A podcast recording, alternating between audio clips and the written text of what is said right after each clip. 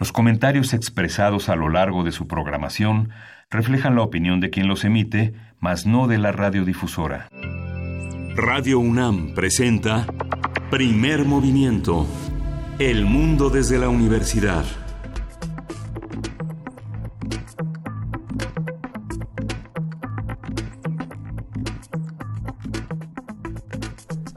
Hola, buenos días. Hoy es 5 de febrero, Día de la Constitución, y estamos a las 7, 6 de la mañana. Berenice Camacho, buenos días. Muy buenos días, Miguel Ángel Quemain. Buenos días a ustedes que nos escuchan. Está también en esta cabina nuestra querida Luisa Iglesias. ¿Cómo estás, Luisa? Muy buenos días, Berenice. Buenos días, Miguel Ángel. Eh, estábamos platicando fuera del aire de muchas noticias. ¿Con cuál será bueno comenzar? Porque hay unas controversias interesantes eh, desde el fin de semana hasta este martes. ¿Qué será?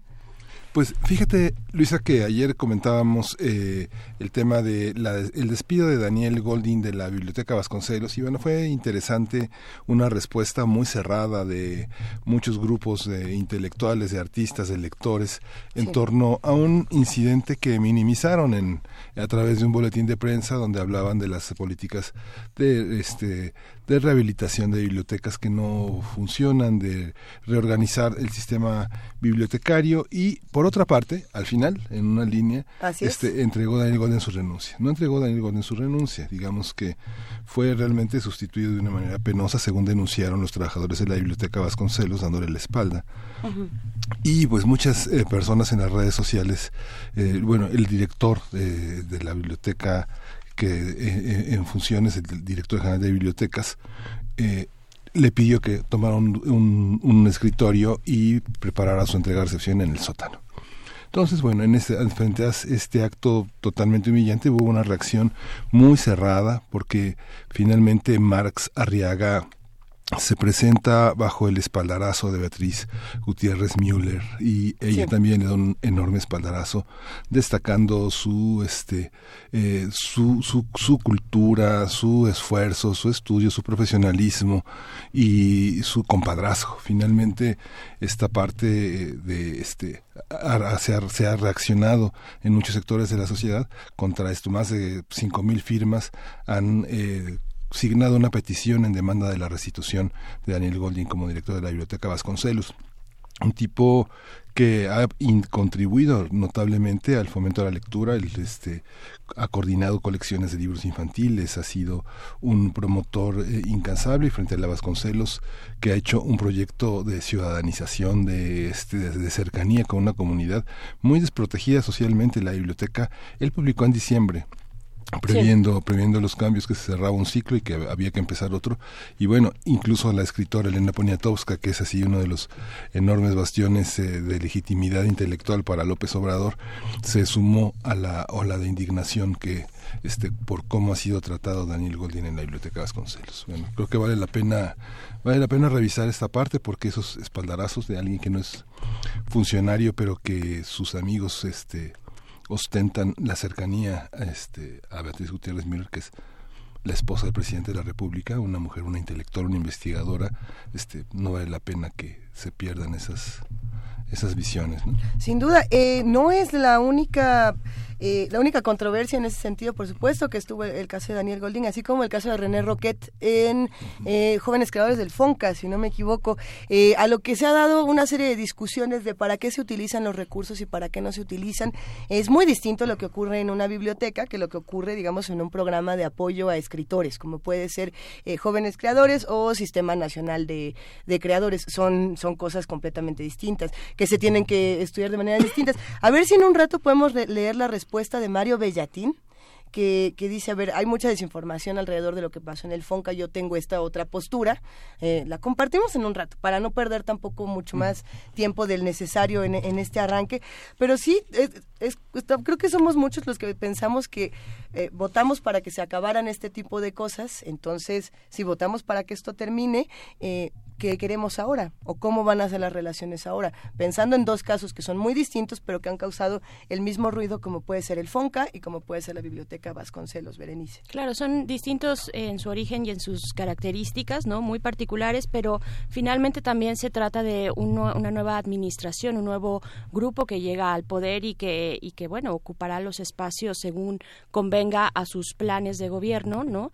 Eh, sin embargo, las formas, las formas de, lidiar con este tipo de eh, pues de remociones no de personas que, que han hecho una labor importante pues también es eh, un elemento que no se puede dejar de lado no así es y hay que ver qué pasa con todo esto si usted nos escucha desde nuestra nave espacial llamada el Nostromo esta mañana que tiene como una vibración extraña. No somos nosotros y no sabemos qué es, pero eh, agradecemos por supuesto a todo el equipo guerrero de Radio UNAM que ya está buscando qué tiembla en nuestra cabina. estamos buscando, ¿Qué es, ¿qué es eso? alrededor, ¿qué está? Yo creo que son las, las noticias y la, eh, la, cantidad de información tremenda que tenemos esta mañana. Pues vamos a arrancar hablando de mitos, captación de lluvia, una conversación con Enrique Lobnitz, director y cofundador de Isla Urbana, enfocada en tecnologías para la captación y procesos sociales para lograr la adopción de la práctica. Vamos a ver de qué se trata esta conversación. Y en transformación de conflictos vamos a tener la presencia de Pablo Romo hablando sobre las violencias y las, los tipos de violencia que hay. Pablo Romo es profesor de la Facultad de Ciencias Políticas y parte del Consejo Directivo de Serapaz y colaborador habitual de Primer Movimiento. Así es, y también en nuestra nota nacional nos acompañará Jimena Antillón, quien es investigadora del Programa de Derechos y Lucha contra la Impunidad de la organización Fundar, este centro de análisis e investigación. Ella nos estará comentando sobre esta estrategia, esta nueva estrategia que recién acaba de lanzar la Subsecretaría de Derechos Humanos de la Secretaría de Gobernación a cargo de Alejandro Encinas sobre la estrategia para búsqueda de las personas desaparecidas en nuestro país. Las cifras de verdad son escandalosas. Eh, hay 26 mil eh, personas no reconocidas en los en las distintas instancias del el INCIFO ahora antes EMEFO no eh, y bueno eso nada más para abrir con algunas de las cifras eh, de verdad eh, complicadas no en una estrategia que pues se prestaría para ser integral por la dimensión la magnitud y la manera en la que ha pegado a nuestro país ¿no? Y muchas notas también importantes alrededor del mundo. El Grupo de Lima reconoce al gobierno de Juan Guaidó en una cumbre de urgencia celebrada en Canadá. ¿Qué quiere decir esto y qué mensajes hay alrededor? Por ahí uno importantísimo que a mí me gustó de, de Roger Waters, que siempre anda muy político digo, ganando lana, pero muy político en ese sentido. Vamos a ver qué pasó con el Grupo de Lima, la reunión de este grupo, en la conversación con el doctor José María Calderón, profesor investigador del Centro de Estudios Latinoamericanos de la Facultad de Ciencias Políticas y Sociales de la UNAM. La poesía necesaria, Berenice. La poesía necesaria a mí me tocó el viernes. Ay, como ay, a mí me toca. Yo la cuenta. No, no es cierto. No es cierto. Podemos, Yo traigo una de Max Rojas y creo que hasta nos la podríamos echar los tres. Me parece muy bien. A ver si nos ponemos de acuerdo. compartida. Está bonita esta. La encontré hace unos días y la guardé así de. Esta nos puede gustar, patos. Vamos a ver qué hacemos. Pero tenemos todavía una mesa para cerrar. Una mesa. Así es. Las pensiones, las pensiones en México y otras urgencias. Conversaremos con la doctora Alejandra Macías Sánchez, quien es directora de investigación del Centro de Investigación Económica y presupuestaria. Estará aquí en cabina, pues por ahí de las nueve, pasaditas las nueve, nuestra tercera hora de primer movimiento. Saludamos a todos los que nos escuchan a través de Radio UNAM y a través de las frecuencias universitarias de Chihuahua. Para todos ustedes hay música para comenzar esta transmisión. Tenemos, por supuesto, una mezcla importante. Vamos a empezar con uno de estos emblemas del sonido, querido sí, Miguel Ángel. De John Coltrane, Equinox.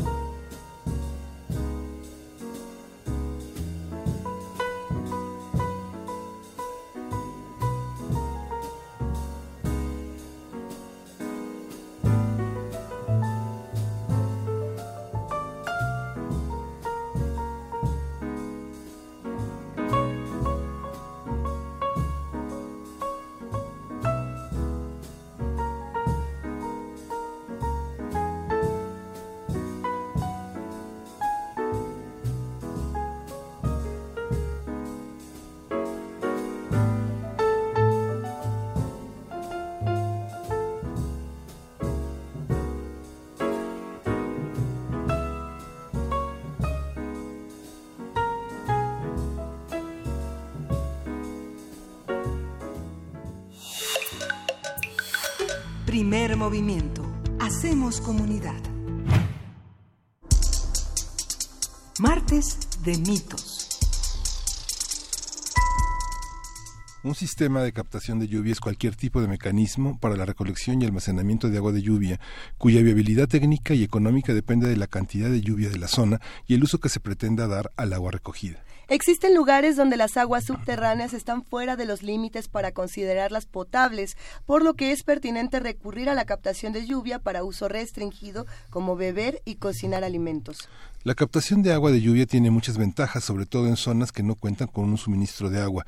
Estos mecanismos proveen el recurso y reducen la demanda de agua en los hogares y el uso de agua potable para actividades cotidianas donde la potabilización no es esencial, como el riego, la descarga de inodoros y el lavado de patios, veredas y autos. Sin embargo, hay que tener en cuenta que el agua de lluvia no es potable y tiene que ser tratada mediante filtración y desinfección. Pero bueno, para hablar sobre los mecanismos de captación de agua de lluvia, para qué sirven, cómo se llevan a cabo, y cómo pueden hacerse de la mejor manera. No cree usted que poniendo la cubeta ya está del otro lado. Sí, sí hay una parte buena en hacerlo, pero es todo un proceso. Y bueno, para entenderlo nos acompaña esta mañana Enrique Lomnitz, él es director y cofundador del proyecto Isla Urbana. Justamente eh, desde, 2019, desde 2009 se ha dedicado a impulsar y promover la captación de agua de lluvia, particularmente en las zonas que más sufren escasez.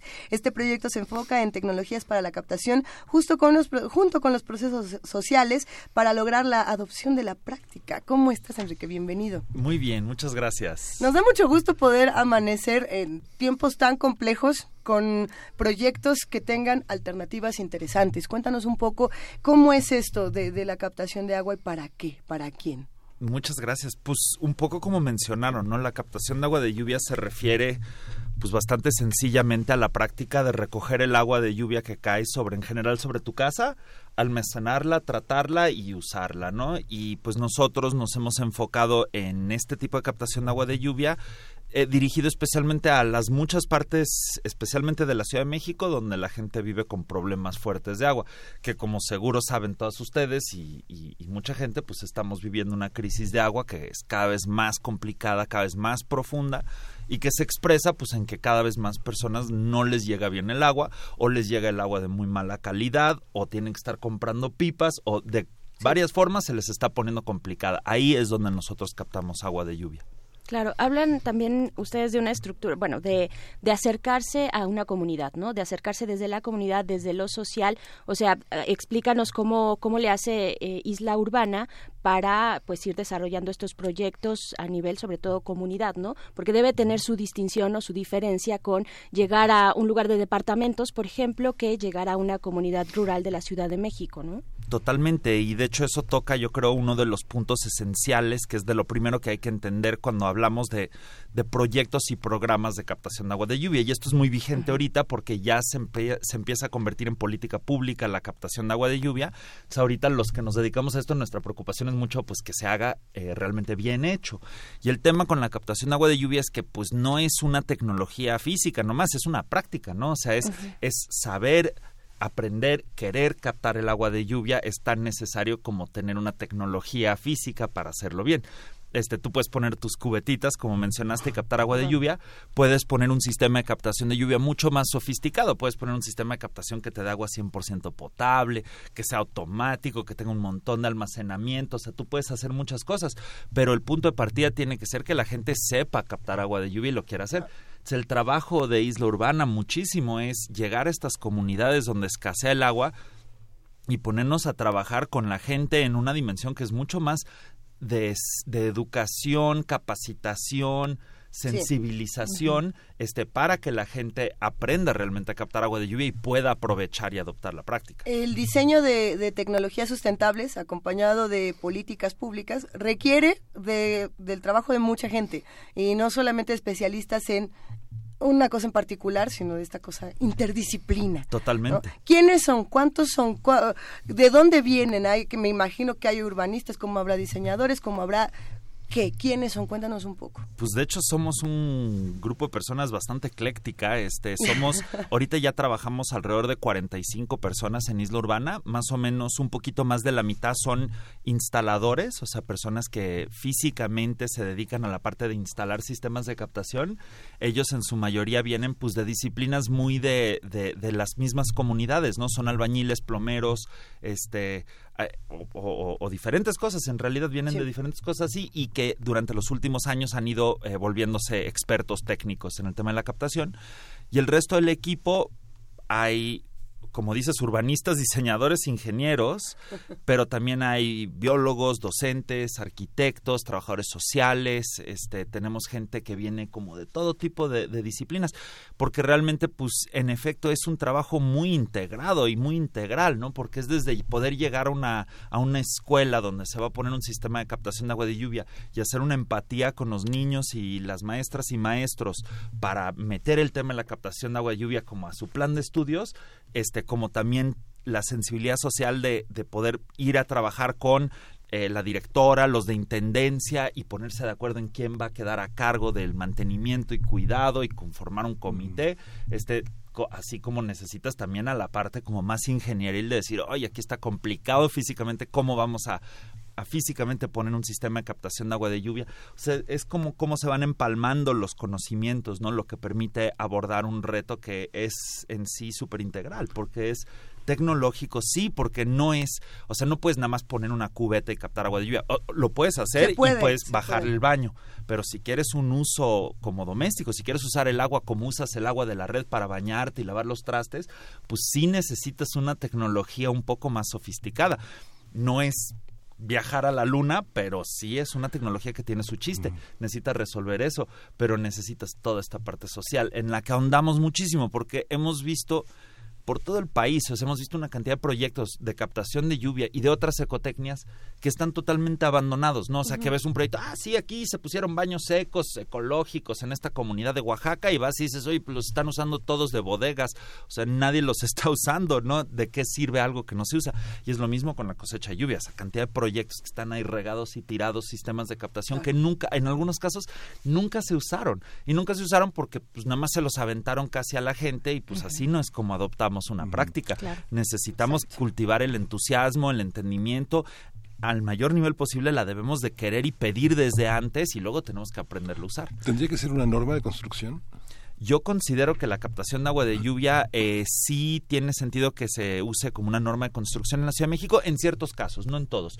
Yo en general tiendo a pensar que es mejor no hacer las cosas como a fuerzas, pero sí adentro de las normas como incentivado. O sea, si tú, por ejemplo, tienes un sistema de captación de agua de lluvia o cualquier otra tecnología que te permite bajar cuánta agua de la red usas, pues sí debería de haber en la norma sistemas que te incentiven a eso, ¿no? O sea, que te digan, oye, pues yo vivo en un edificio y uso 10 litros de agua por cada 20 que usa el edificio idéntico de al lado, porque yo tengo buenas prácticas, pues eso se debería reflejar en que sea más bajo mi predial o algo así, ¿no? Porque estamos en una situación ahorita donde seguimos derrochando mucho el agua. O sea, en la Ciudad de México mucha gente sigue usando el agua como si fuera un recurso infinito y se sigue tirando y desperdiciando cuando estamos en una ciudad que se está de alguna forma yendo hacia el precipicio en cuanto al agua. Entonces sí debemos de normar este, y, e incentivar que la gente capte agua de lluvia, pero también que reciclen las aguas jabonosas y que, que en general le bajemos varias rayitas a, cómo usamos el agua. Claro, ¿cómo está la legislación de la Ciudad de México en ese sentido, en el sentido de flexibilidad para poder utilizar estas ecotecnologías? Yo mm, no sé si, eh, como que recuerdo que antes era eh, más rígida, digamos, no podías hacer uso de otros recursos que no fueran establecidos por el Estado, ¿no? Por ejemplo, la luz eh, con las celdas solares, ¿no? Solamente los recursos que te daba la comisión, bueno, en aquel momento Luz y Fuerza, ¿no? ¿Cómo, cómo está ahora? ¿Cómo ha ido cambiando frente a estos retos, pues, del clima, ¿no? Claro, esa es una gran pregunta y, es diferente el tema de la luz que el tema del agua, ¿no? Por supuesto. El tema de la luz, en efecto, ahora ya se permite la interconexión a la red. Tú puedes poner tus paneles solares, generar energía, incluso se la puedes meter a la red de, luz y te acreditan a favor, ¿no? Con el agua de lluvia eh, todavía hay poca normatividad en realidad, o sea, todavía es un espacio como medio abierto. Eh, lo bueno es que sí es un derecho captar agua de lluvia. O sea, el agua que cae sobre tu casa tú tienes el derecho de captarla y usarla, ya sea como un individuo en tu casa o como comunidad. Este sí está establecido como derecho el captar agua de lluvia. Y eso ya es un logro porque hay estados de Estados Unidos, por ejemplo, Colorado, donde ahorita creo que ya están modificando, pero era ilegal, captar agua de lluvia, ¿no?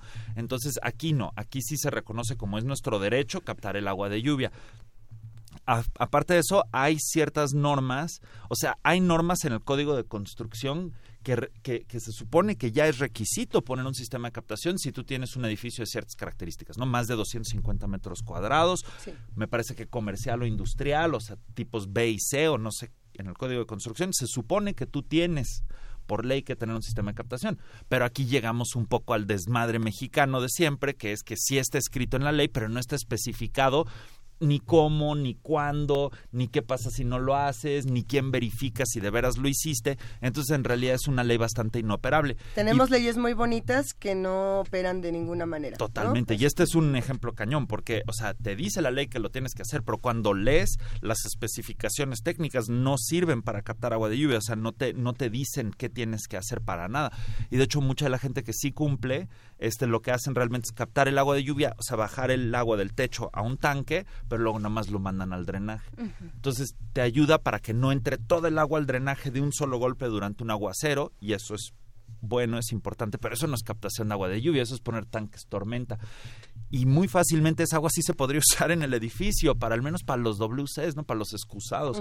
Y eso es lo que a lo que queremos llegar, ¿no? Y parte de hecho de la chamba de Isla Urbana que principalmente nos dedicamos a meternos a, barrios y colonias que no tienen agua y poner sistemas de captación. Eso es el mero meollo de lo que hacemos. Pero también hemos estado trabajando y con otras organizaciones que se dedican al tema para tratar de promover, decir, bueno, pues si ya vamos a tener estas leyes, pues está chido que sí funcionen, y que estén escritas de una manera que un arquitecto, arquitecta, ingeniera que va a construir un edificio las pueda usar para, para poner un sistema de captación que sí funcione. Porque hay mucha gente que ya quiere y hay mucha gente ahorita que ya está diciendo, oye, estamos, o sea, yo no quiero nada más irnos hacia el precipicio y que nuestra ciudad se colapse por falta de agua. Yo quisiera hacer algo, me gustaría captar agua de lluvia, que además es una cosa como muy bonita porque es una cosa de autonomía y de conectarnos con nuestras propias necesidades y obtener recursos de la naturaleza de una forma como muy ecológica y muy directa. Dicen, yo quiero hacerlo, pero pues necesito pues, un poquito de ayuda y de que me orienten, ¿no? Y entonces también estamos buscando incidir en ese tipo de legislación. A ver, ayuda cómo. Eh, ¿Vamos a hablar de cómo se hace un sistema o vamos a hablar de cómo pedimos un apoyo, por ejemplo, estatal, que es algo que nos está planteando Jorge Paz en Twitter? Nos dice, a ver, si yo quiero poner mi sistema, ¿quién, ahora sí que quién me echa la mano para ponerlo, ¿no? Eh, vámonos por la primera, ahora sí que primero lo primero. ¿Cómo se hace un sistema de estos? ¿Cómo podríamos eh, empezar desde casa y luego irnos apoyando más en el trabajo que realiza Isla Urbana? Buenísimo. Eh, de entrada voy a empezar diciendo, no hay una sola manera de captar agua de lluvia, pero sí hay muchas maneras de hacerlo mal. Entonces, eh, les voy a plantear lo que nosotros hemos ido desarrollando como nuestra recomendación de cómo captar agua de lluvia. Lo primero les va a sonar tan sencillo que hasta suena como una tontería, pero es que pues, empezamos captando agua de lluvia que escurre de los techos. O sea, es el techo de la vivienda sobre la cual cae la lluvia y escurre esa agua. Ese techo debe de estar limpio y despejado. O sea, lo primero es subas al techo y dele una pasadita. sin macetas, sin plantas. Sin, exacto, sin tenerlo hecho ni un ni lleno de macetas, ni tener al perro viviendo en la azotea, ni tener una bodega en la azotea que luego subes a la azotea y está ahí oxidándose una bicicleta y tiene un montón de tarimas de cuando colaron la losa. Y... No, el techo despejado y limpio a la medida razonable. Y suena muy obvio, pero lo voy a insistir porque eso es lo primero, porque si tu techo está hecho un asco, va a llover y el agua pues se va a se va a hacer un asco, luego, mm. luego. Está hecho limpio. De ahí tú vas a bajar el agua con tubos o con una canaleta, o sea, tú vas a bajar el agua así como normalmente la bajas por un tubo bajante. Y lo primero y más importante que vas a hacer es pasar por algún dispositivo de separación de primeras aguas. ¿Qué es eso? Imagínate que ahorita empieza a caer un aguacero y empieza a escurrir agua del techo. Ok. Y yo voy y lleno un vasito de agua con esta agua que está cayendo ahorita que acaba de empezar a llover y ahora me espero 10 minutos y voy con un segundo vaso y vuelvo a llenar un vaso con ese chorro de agua, pero 10 minutos después de que ya lleva lloviendo. Ya se limpió tantito el techo. Ya se limpió tantito el techo y lo vas a observar muy claramente. Ese primer vaso de agua que agarré del primer chorrito que descargó se va a ver súper sucio. y el segundo de 10 minutos después vas a decir, ah, este sí se ve transparente y cristalino. Qué chistoso, la lluvia lo lavó. Entonces, ese principio nosotros lo aprovechamos con dispositivos que llamamos separadores de primeras aguas o de primeras lluvias, que es algún separador, algún aparato que deje que llueva 10 minutos y luego ya empieces a captar agua de lluvia. Y hay diferentes diseños. El que diseñamos en Isla Urbana se llama el Tlaloque y es un sistema muy sencillo que simplemente tú lo calibras, tú pones cuánta agua quieres que corra y luego ya después de que corrió esa cantidad de agua ya empiezas a captar en tu cisterna. eso, eso en realidad es lo que más te mejora la calidad. Dejar que la misma lluvia caiga 10 minutos más o menos antes de empezar a captar, porque eso disuelve el smog. A ver, tira el smog y lava el techo. Pero ¿cómo le digo? A ver, está el plaloque, pero es un filtro, es una suerte de filtro. ¿O cómo? No es un filtro porque no lo atraviesa y se limpia el agua, sino que más bien nada más la, la desvía. lo que es el plaloque ah, es, imagínate que es ah. un tanque que primero el agua de lluvia está cayendo ahí, el agua está cayendo, y una vez que se llena a determinado volumen, tiene un mecanismo físico adentro que ya no deja que siga entrando agua y que la desborde en vez por otro tubo. Entonces adentro del tlaloque se quedan los primeros litros de agua que llovieron y en tu tanque ya lo demás. Y, y, esa agua también la puedes aprovechar, pero esa la aprovechas justo para riego, para los excusados, o sea, no la tienes que tirar, pero no te vas a bañar con esa agua porque es el agua que disolvió el smog y que lavó tu techo. Ya con eso o sea, si tú haces bien tu separación de agua, tu calidad de agua aumenta muchísimo y con un mecanismo muy, muy sencillo. y va a la cisterna. y va a la cisterna. No tiene que purificarse, pasar por un filtro después. Después del separador de aguas, eh, lo pasas siempre por un filtro como un mosquitero, nada más para que no se te pasen hojas y como basuritas así, pero ya con eso ya lo metes a la cisterna o al tanque donde vayas a captar. En el tanque debes de aplicar cloro o algún tipo de desinfectante para matar las bacterias u hongos o lo que sea que pueda haber agarrado en el techo. Entonces cloras y puedes hacer diferentes tipos de opciones y procesos según para qué quieres usar el agua, pero después de eso ya la puedes filtrar, ¿no?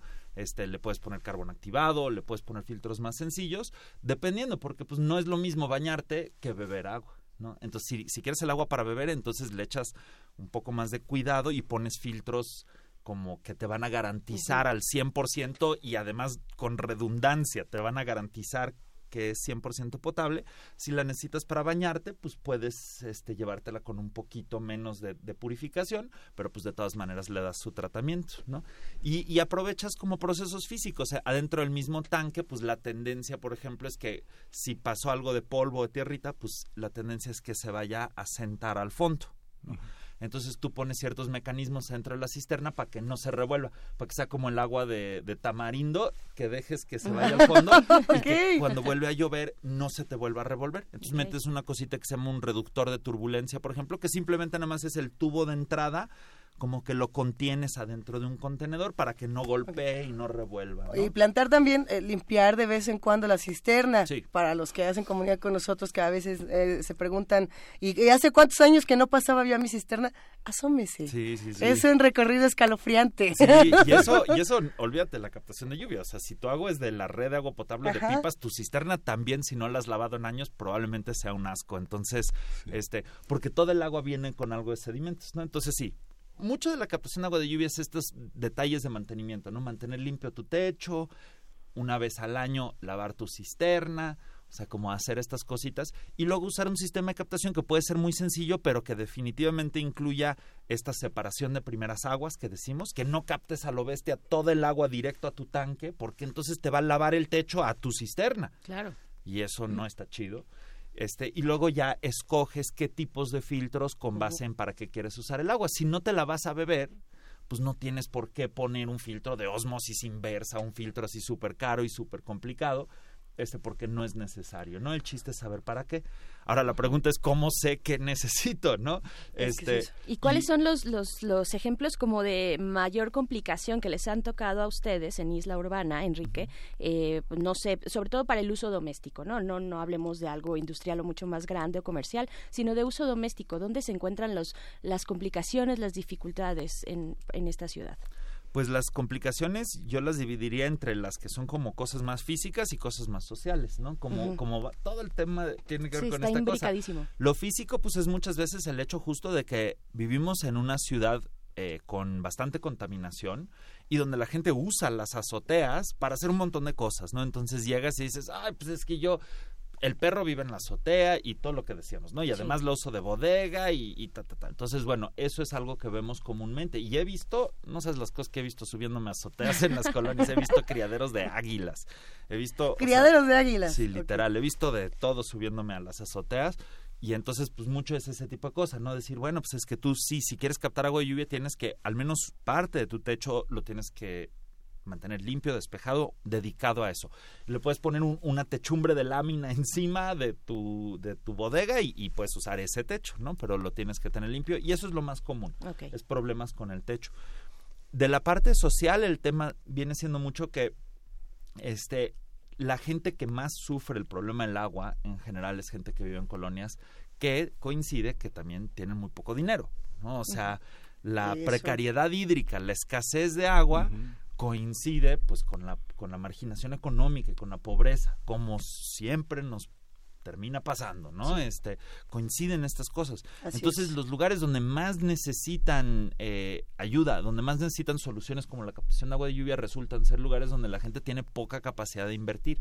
Un sistema de captación, tú puedes poner un súper chido sistema de captación con entre unos 10 y 20 mil pesos más o menos, dependiendo si tú ya tienes tanques, si vas a conectarte unos tanques o si eh, necesitas poner una cisterna o tanques, ¿no?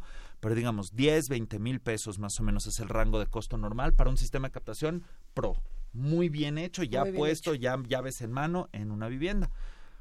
Bueno, la gente está pagando pipas a 1.200 pesos. Es más o menos lo que te está costando una pipa ahorita privada en el Ajusco, por ejemplo, ¿no? 1.200 pesos por 8.000 litros de agua.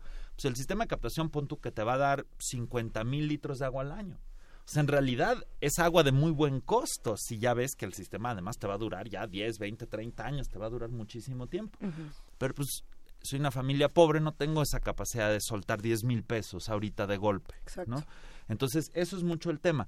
Entonces, lo que empieza a pasar es que eh, empieza ahora ya a haber políticas públicas de apoyo a la captación, que está súper chido, ¿no? Donde llega este, la delegación o, o alguna instancia del gobierno y subsidia sistemas de captación para poner. Y eso es algo que nosotros estamos súper a favor y lo hemos hecho en muchas veces. Hemos trabajado con varias delegaciones y con varios gobiernos estatales en México y de todo. El tema es que ahí entra el, el problema de decir, bueno, tú vas a ir y regalarle sistemas de captación a las personas. Eso presenta sus propios riesgos, porque yo lo he visto. Un montón de gente dice, ah, que están regalando algo en la delegación. Ah, pues yo me inscribo, yo quiero. Y luego llegas a instalar el sistema y dicen, oye, ¿a qué me inscribí? O sea, literal me ha pasado eso. O sea, que la gente ni siquiera sabe a qué se está inscribiendo ni lo está haciendo por un interés, sino nada más porque no se quieren perder de lo que sea que estén regalando gratis, porque pues es gratis, ¿no? Pero si hay una necesidad de por medio, yo creo que sí se enterarían, ¿no? Cañón. También. Y el chiste es hacer algún tipo de, de diseño del programa que busque que la gente interesada sea la que entra y la gente que en realidad nada más levanta la mano cada vez que están regalando lo que sea, ya sean cobijas o clases de peluquería, que se inscriben y luego ni van, pero se inscriben porque es gratis. El chiste es cómo filtras eso. Y lo que nosotros hemos hecho con mucha efectividad, yo siento, es decir, bueno, vamos a poner sistemas de captación que van a ser gratuitos para la población, pero la población tiene que asistir, por ejemplo, un curso o un taller ¿no? Entonces, si no te interesa, pues no vas a perder tu tiempo yendo a tomar un taller. Pues voy y me paso unas horas tomando un taller. Y entonces ya aprovechas que tienes a la gente tomando ese taller a modo de pago, digamos, o de, o de, o de co, co parte y aprovechas ese espacio para realmente de retribución vamos a decir exacto de, de, poner su su pequeña partecita que en realidad es una coinversión de interés que es más un filtro de interés pero ya que estableces eso y vas a dar talleres entonces aprovechas para hacer mucho de este trabajo fino social de compartir, de generar entusiasmo, de poner a las personas a hacer reflexiones sobre nuestra situación en la que estamos viviendo del agua y capacitar a las personas sobre cómo realmente funciona la captación de agua de lluvia, porque tú puedes tener el mejor sistema de captación de lluvia en tu casa, pero pues es una herramienta. Si tú no sabes usar esa herramienta, pues de qué te sirve tener una súper buena herramienta si no tienes idea de cómo usarla. ¿Y cómo viste ese desabasto que hubo en la ciudad con el cierre del Cutzamar? ¿Qué, qué, qué, se notó de la ciudad? de regreso al Día de Muertos. Yo creo que lo más importante que, es, que ese evento demostró es lo vulnerable que es el sistema de aguas que hemos venido construyendo, donde un solo tubo que sube agua desde Michoacán y Estado de México, todo cerro arriba, sobre ese tubo único depende la, la, estabilidad social de la Ciudad de México. Y eso es una situación completamente inaceptable. O sea, tú no puedes poner tu seguridad de algo tan básico como el agua en un sistema que es tan vulnerable como un tubo que corre cuesta arriba. Y de hecho es impresionante. Ese es un tubo que va, todo es cerro arriba, ¿no? Sube un kilómetro el Hermacutzamala, ¿no? Esa es la diferencia entre el punto bajo y el punto alto. Es un kilómetro, uno punto, es un tubo que todo corre básicamente cuesta arriba. En cualquier punto que tú dañes el tubo, apagas todo el sistema. ¿no? O sea, una persona que le avienta una dinamita al tubo del Lerma Kutsamala, una sola persona puede generar una situación como la que vivimos en noviembre del año pasado cuando cerró el Lerma Cuchamal. Es una situación súper absurda y loca ponerte en una situación de tanta vulnerabilidad. Por eso está militarizado el Lerma Cuchamala y hay una base militar en la planta de tratamiento de los berros, porque pues, es un sistema que además resienten los campesinos y las comunidades más aguas y todas las comunidades de esas zonas a quienes de alguna manera les quitamos el agua para traerla acá. Entonces yo siento que ese evento nos demostró espero que nos haya hecho reflexionar un poquito que estamos en una situación donde es inaceptable que seamos tan dependientes toda la ciudad de nuestra estabilidad social de un tubito que se puede romper porque calcularon mal la K invertida o porque alguien lo saboteó o porque se fue la luz, ¿no? Es un sistema que algo la cuenta de luz es algo así como 300 millones de pesos al mes es la cuenta de luz para las bombas del Lerma Cuchamal, o sea, además es un regadero de dinero, ¿no? Y, y, es irónico porque estamos en un lugar, el Valle de México, la cuenca del Valle de México, donde cae lluvia de la que se consume. Y además esta ciudad se va, se va el drenaje, se tapa, etcétera, etcétera. Nos inundamos y se va el drenaje, es ridículo.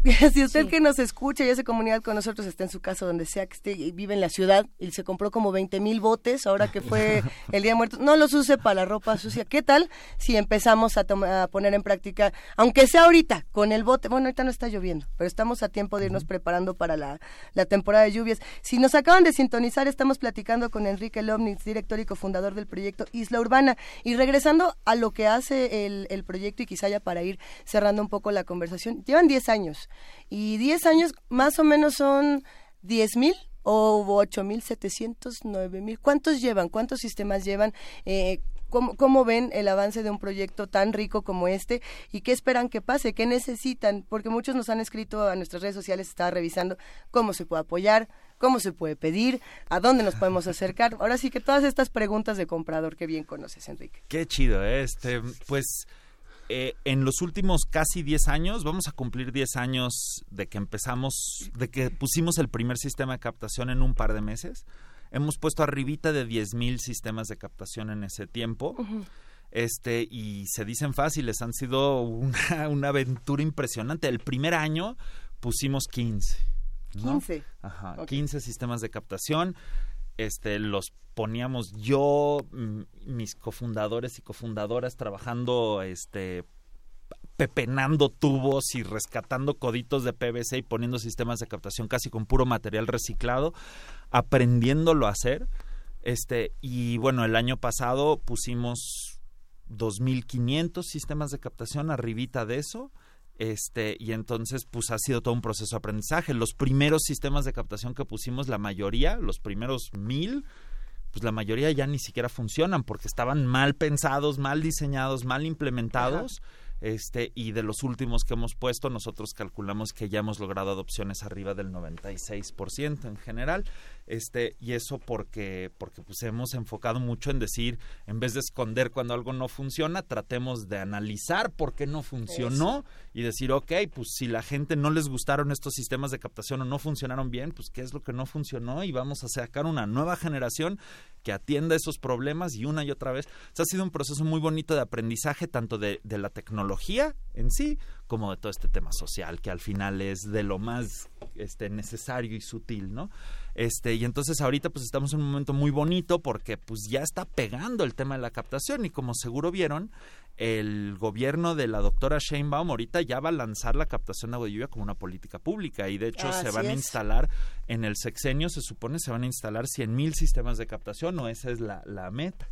Este, en este año 2019 están anunciaron ya que se van a instalar 10.000 sistemas de captación de agua de lluvia. Entonces, esto ya empieza a ser este política pública, ya empieza a volverse parte de la concepción del, sistema de agua, que es lo que nosotros siempre hemos alegado, ¿no? En Isla Urbana siempre hemos dicho, "Oye, esto no es no es que vayamos a quitar la red de agua potable ni que aboguemos nada de eso, sino decimos, "Oye, pues pongámosle como en paralelo este otro sistema donde la gente capta agua de lluvia y lo hacen de forma autónoma, descentralizada, pero pues cada vez que cae un aguacero toda esa agua en vez de irse al drenaje que llene tanques y tinacos y cisternas y que a partir de eso empecemos a necesitar extraer menos agua de los acuíferos, bombear menos agua por Lerma Cutzamala y que estemos más resilientes, ¿no?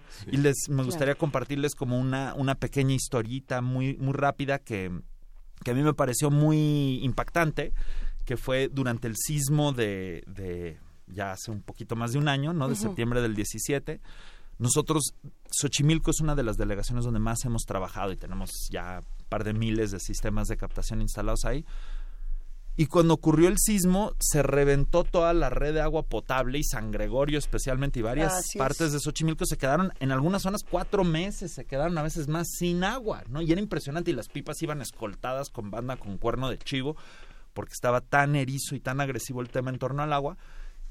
Pero en septiembre, octubre y noviembre estaba lloviendo, llovió muchísimo. Y entonces todos los sistemas de captación estaban rebosantes de agua y se volvieron los puntos únicos de agua. Y tú veías gente haciendo fila enfrente de las casas que tenían sistemas de captación de agua de lluvia para que las familias que captaban agua de lluvia les llenen sus botes de su sistema de captación de agua de lluvia. Y eso es mucho a lo que nos referimos cuando decimos que esto de captar agua de lluvia es parte de construir esta resiliencia, ¿no? Esta especie de estrategia de contingencia, de, de mitigación de riesgo de la ciudad, de decir, bueno, si estamos en una ciudad donde un sismo nos puede tronar la red, ¿no? O donde un corte en el Lerma Cutzamala puede dejar a una tercera parte de la ciudad sin agua, pues a medida que tenemos este tipo de pequeños sistemas descentralizados y gente más autónoma e independiente, somos una ciudad con más capacidad de aguante y de resistencia y de supervivencia, ¿no? Entonces esa es la visión, eso es lo que nosotros abogamos y no solo a través de la captación de lluvia, también a través del reciclaje de las aguas, del uso racional en general, de que la gente a medida posible hasta empiecen a considerar baños secos, o sea, todo lo que podemos hacer, reconozcamos que estamos en una ciudad que está entre las 10 con mayor probabilidad de quedarse sin agua en el mundo. Estamos en una ciudad que está a 2.200 metros sobre el nivel del mar y si se nos acaba el agua aquí, está en chino traerla de otro lado, porque Está por más que chino, digan que podemos entubar ríos en Veracruz y en Oaxaca para traer acá, no manches, eso es una locura, ¿no? Y es un absurdo también. Enrique Lomnitz, se nos ha ido el tiempo como curso. agua, pero hay un curso al que nos puedes invitar en los pocos segundos que nos quedan. Sí, este, nosotros entre las cosas que hacemos es dar cursos de capacitación para cómo diseñar e instalar sistemas de captación de agua de lluvia. Este, tenemos varios al año. El Ok. siguiente va a ser, no me acuerdo. Lo vamos a poner Es en este nuestras fin de semana, Sí, es el 9, nueve, de nueve 9 y y 10. diez. Ah, perfecto. Perfecto. Este fin de semana tenemos un curso de captación de agua de lluvia. Esos son cursos muy buenos para ya seas este arquitecta, ingeniera, este o, o ciudadano común y corriente, general. cualquier Perfecto. persona que quiera aprender a captar agua de lluvia. Son cursos, la verdad, este donde, donde aprendes todos los fundamentos y, y si vienes con las pilas puestas, sales sabiendo captar agua de lluvia. Y búsquenos también si pueden en el Facebook como Isla Urbana o en el Instagram o cualquiera de esas ma- del Twitter o lo que quieran. o en línea islaurbana.org. Esas maravillosas Esas redes maravillosas sociales. Sí. Benditas redes no sociales. las redes sociales. Enrique Lomnitz, muchísimas gracias, director de Isla Urbana. Gracias, vuelve pronto. Muchas gracias. Aquí yo feliz cuando me inviten. Bueno, pues cerramos esta conversación haciendo la invitación a que visiten arroba Isla Urbana en Twitter, que ahí pueden encontrar más información, islaurbana.org y nosotros mientras tanto nos vamos a música. Nos vamos caminando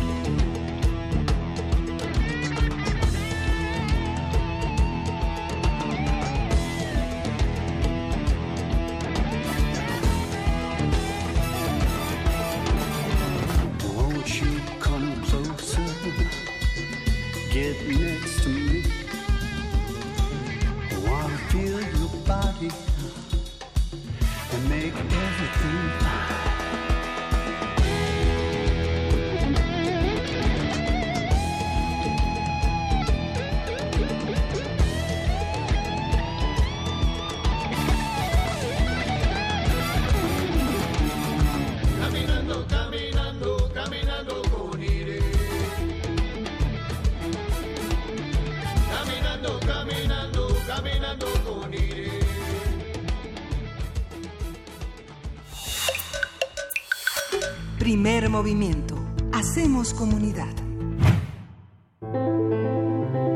Transformación de conflictos.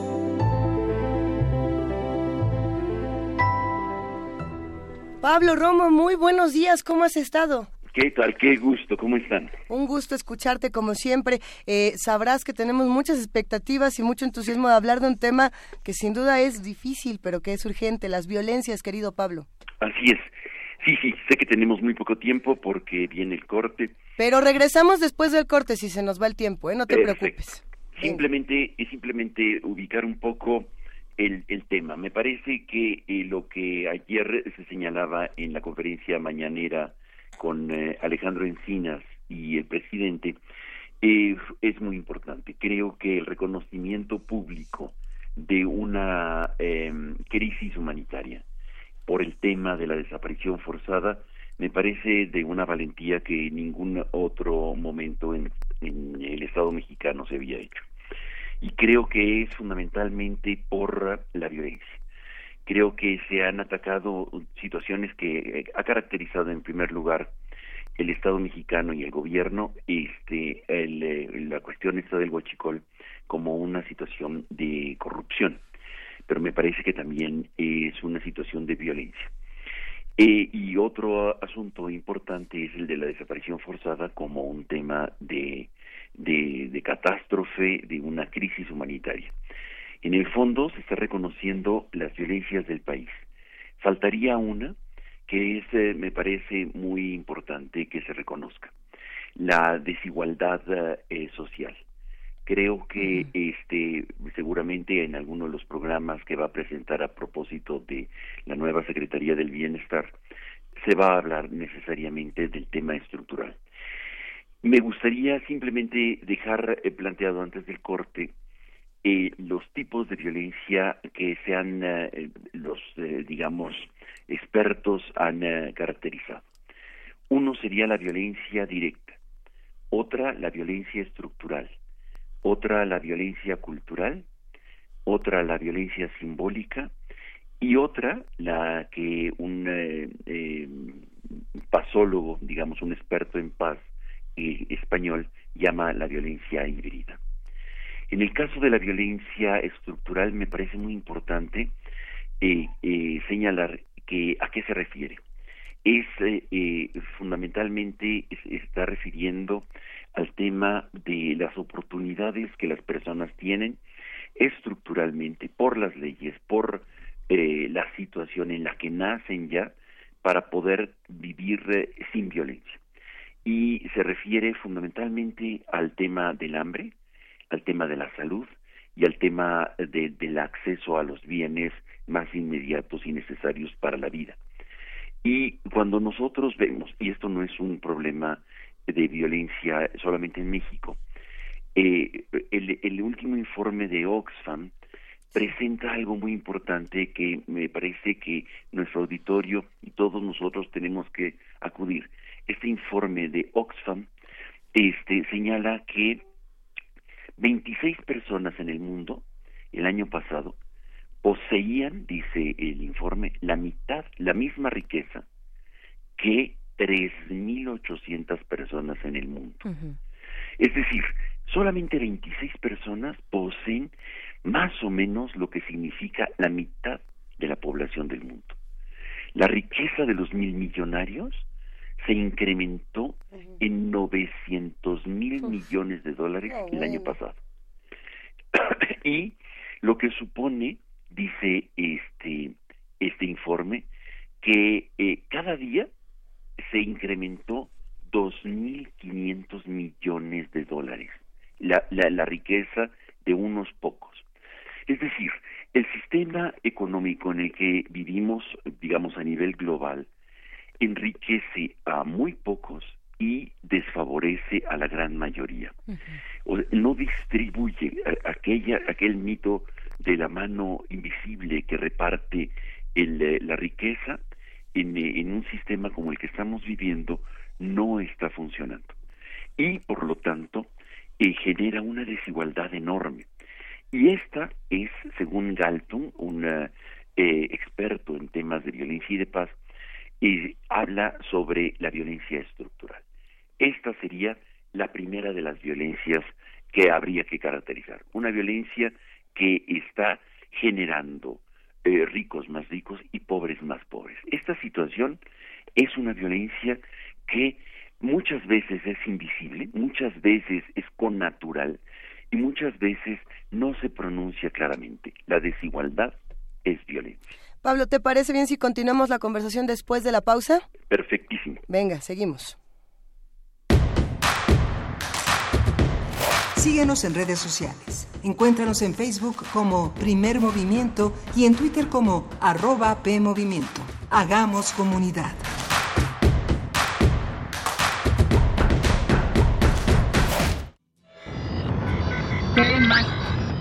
Uno, dos, tres, cuatro,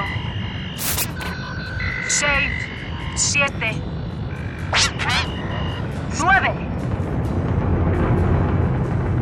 Científicos modernos aseguran que ha germinado la primera planta en la Luna. Y si hay vida, ya puede haber cine. Novena edición del FICUNAM, lo mejor del cine contemporáneo, vuelve con infinitas posibilidades de mirar. Únete a esta tripulación de vanguardia cinematográfica con El retorno a la razón. Diario vivo del Festival Internacional de Cine UNAM. Transmitiendo desde el ombligo de la luna por el 96.1 de FM del 27 de febrero al 7 de marzo a las 8 de la noche. Llamando al centro de control. Cambio. Houston, tenemos un cinema. Radio UNAM, experiencia sonora.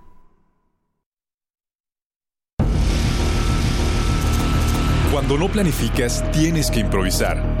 Cuando improvisas, el riesgo de que te salgan mal las cosas es alto. Cuando improvisas siendo responsable de más de 120 millones de mexicanos, es un acto de irresponsabilidad. Todo producto de la soberbia y de la incompetencia.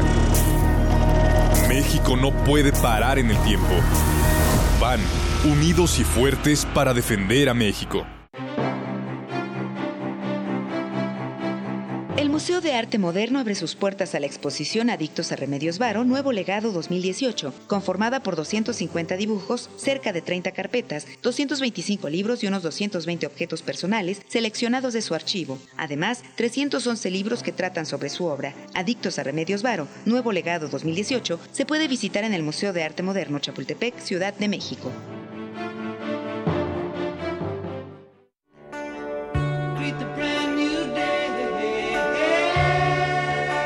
En el marco del M68, a 50 años del movimiento estudiantil, el Museo Universitario del Chopo te invita a recorrer la memoria.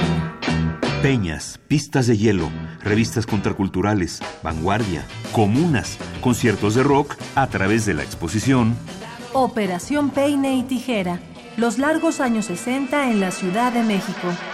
Revisión histórico-cultural de un periodo en donde el crecimiento urbano de la capital del país, Las prácticas artísticas experimentales, los nuevos usos de la cultura del ocio los movimientos políticos y sociales, y los eventos disruptivos del orden público contrastaron con las estrategias autoritarias del régimen para contener los efectos de la modernización del país.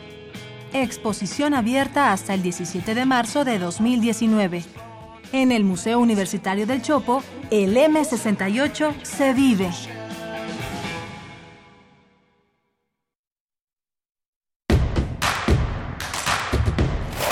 Queremos escucharte. Llámanos al 55 36 43 39 y al 55 36 89 89.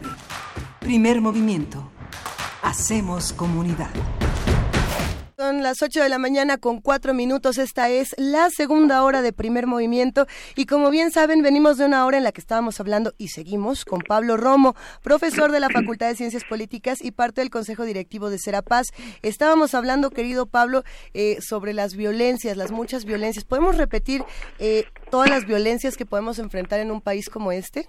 Cierto. Mira, eh, las violencias, eh, digamos, los teóricos de la violencia hablan de cinco tipos de violencia. La violencia directa, la violencia estructural, la violencia cultural, la violencia simbólica y la violencia híbrida. Eh, eh, hablábamos de la primera, es decir, la violencia estructural. La violencia estructural que no da oportunidad a las personas para poder desarrollarse como tales. Eh, fundamentalmente en, eh, en un sistema económico como el que vivimos, en donde favorece a unos pocos y la concentración de la riqueza lo demuestra, mientras que las grandes mayorías de las poblaciones en el mundo, y no solamente en México, eh, van acumulando pobreza. Y entonces, por ejemplo, la esperanza de vida de los pobres cada vez se va reduciendo más, mientras que la esperanza de, de vida de los que tienen eh, eh, recursos va aumentando. Entonces, se va disociando la relación entre una gran eh, población, una gran parte de la población y cada vez menos. Una, una pequeña punta de la pirámide va ah, concentrando este, la riqueza y las esperanzas de vida, las esperanzas de poder, por ejemplo, terminar una carrera, terminar, este, llegar a tener acceso a servicios médicos, etcétera. Esta es la violencia estructural que Galtung, un sociólogo noruego, habla y que lo ilustra, eh, por ejemplo, recientemente, y decíamos hace un momento, eh, el último informe de Oxfam, que creo que nuestro auditorio puede acceder muy fácilmente. Es, eh, es un informe sobre que eh, permanentemente está generando informes sobre desigualdad Sí. y sobre el acceso a, la, eh, a las posibilidades de esperanza de vida. La desigualdad no, eh, bueno, todas las violencias pueden cambiarse y la estructural es a la que están fundamentalmente abocados los estados, deberían de estarlo. Eh, y quizá no se ataca justamente por el tema de, de la corrupción. Otro, otro tema de violencia muy, muy concreto es, es el de la violencia directa. La vemos fundamentalmente en los hechos de guerra, en los hechos de, de, de violencia que se expresan a través de, del contacto eh, personal. No necesariamente tiene que ser, digamos, este, eh, como lo decíamos en el nivel estructural, eh, a través de un sistema económico, sino es el vis-a-vis, el, el uno frente del otro, una persona enfrente de la otra, esa es la violencia, que, eh, que, se manifiesta generando miedo. Fundamentalmente es para el control, para el poder y para generar miedo y cambiar una situación subordinada de, eh, de los otros frente al que genera la violencia. La y que está muy ligada, es un, es un triángulo que Galton nos presenta de las violencias, muy imbricada una con la otra. La violencia cultural es la violencia que se justifica en el nombre de así son las cosas o así ha sido siempre. Y, eh, por ejemplo, el caso del machismo, el caso de las violencias, fundamentalmente contra, eh, que, que, que se reproduce por las cuestiones de, las, de la, en la escuela, pero eh, en la religión, en, eh, en la manera de cómo nos relacionamos culturalmente, en, eh, en una que lo aprendemos desde la casa. Los roles que, a- que hemos aprendido y que no van que no cambian, este, porque así son las cosas. Y que cuando contrastamos nuestro actuar con otros en otras partes del mundo, eh, nos sentimos eh, extraños y buscamos la manera de justificarlo en orden a es que ellos no entienden o así son las cosas aquí. Y en realidad eh, la violencia se oculta, ese tipo de violencia eh, eh, se oculta fundamentalmente por eh, actitudes aprendidas. La violencia simbólica que Bourdieu nos eh, la presenta eh, en sus escritos eh, se refiere como a, eh, lo mismo Paulo Freire en la escuela. La aprendemos en la escuela. Es una violencia que este que ya de por sí di- dice Bourdieu que toda pedagogía en el fondo genera o revela algún tipo de subordinación y de violencia. Sí. En realidad, un buen maestro no subordina a los estudiantes al conocimiento que éste tiene, sino que eh, eh, genera la curiosidad para que los propios estudiantes puedan desarrollar el conocimiento sin necesidad de sentirse violentados simbólicamente por el maestro. Y la violencia híbrida es, es una combinación entre varias violencias y se genera de manera consecutiva frente a situaciones de miedo, situaciones de relaciones con los otros en una sociedad en donde se va eh, sumando eh, eh, este tipo de violencias. En, el fondo, este, estas tipologías de violencia, cinco violencias que hemos hablado, se van combinando y se van justificando y van construyendo una situación de, de, de, de, de- de- temor y van ordenando una sociedad que muchas veces decimos es que así es y es que si no lo haces así no avanzas, ¿no? El que no tranza no avanza. Este tipo de, de justificaciones es que así son las cosas, es que él es hombre, es que de lo contrario no puedes eh, sobrevivir. Y ¿Cómo transformar? La, la pregunta fundamental frente a la violencia, ¿qué hacer? ¿Cómo transformar las violencias y cómo convertirnos en actores de paz en situaciones en donde consuetudinariamente o donde justificadamente se presentan las violencias? Es realmente muy difícil y ciertamente eh, hay que plantarse, primero hay que nombrarlas, hay que decir, la violencia no es normal, no es algo connatural o genético, no es algo que se que, que viene per se de, de un instinto, porque muchas veces eh, se justifica a través de este tipo de, de cuestiones en el nombre de, de la naturaleza humana o de la naturaleza animal, podemos justificar como un acto reflejo frente a situaciones de miedo, etcétera. Eh, hoy por hoy podemos decir que es un constructo humano, la violencia, o las violencias, y por lo tanto podemos deconstruirlas. Es decir, podemos cambiarlas y podemos nombrarlas primero para poder decir que sí es posible eh, transformarlas y construir la paz.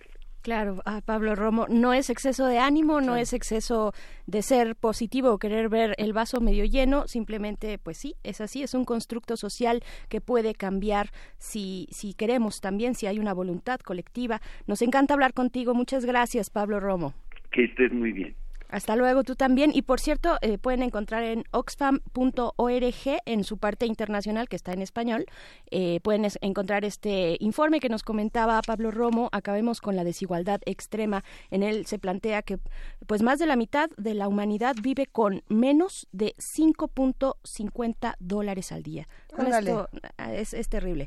Este, este informe muy revelador lo pueden consultar ahí y pues vámonos ya con nuestra nota nacional. Venga, vámonos.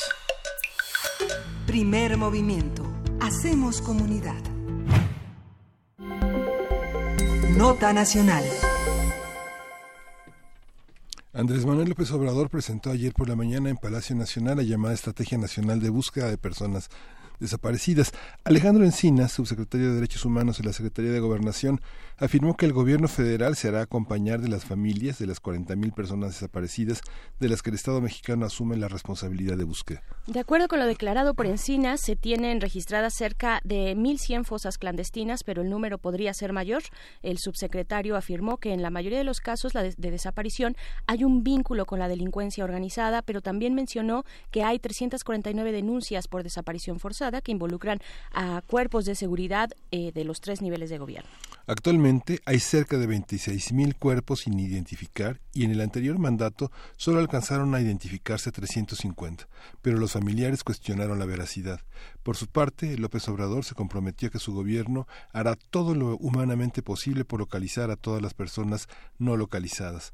Haremos un análisis del planteamiento del presidente López Obrador, cómo se plantea el proyecto, quién está a cargo y cómo se articulan los esfuerzos gubernamentales con los de la sociedad civil. Así es, y para eso nos acompaña Jimena Antillón, quien es investigadora del programa de Derechos Humanos y Lucha contra la Impunidad de Fundar, esta organización, más bien este Centro de Análisis e Investigación AC. Te damos la bienvenida, Jimena, gracias por conversar con nuestro auditorio aquí en Primer Movimiento. ¿Cómo estás? Hola, buenos días, muchas gracias a ustedes. Gracias, eh, Jimena. Pues bueno, primero eh, en lo muy general, ¿cómo reciben, cómo reciben ustedes desde fundar esta estrategia que recién se acaba de, de, de presentar? Mira, desde fundar y en general desde el movimiento por nuestros desaparecidos en México y los diferentes colectivos se ha recibido positivamente. Pensamos que es un cambio eh, radical en relación a la postura de las administraciones anteriores, uh -huh. que se caracterizó por la negación del, del problema y de la magnitud que tenía.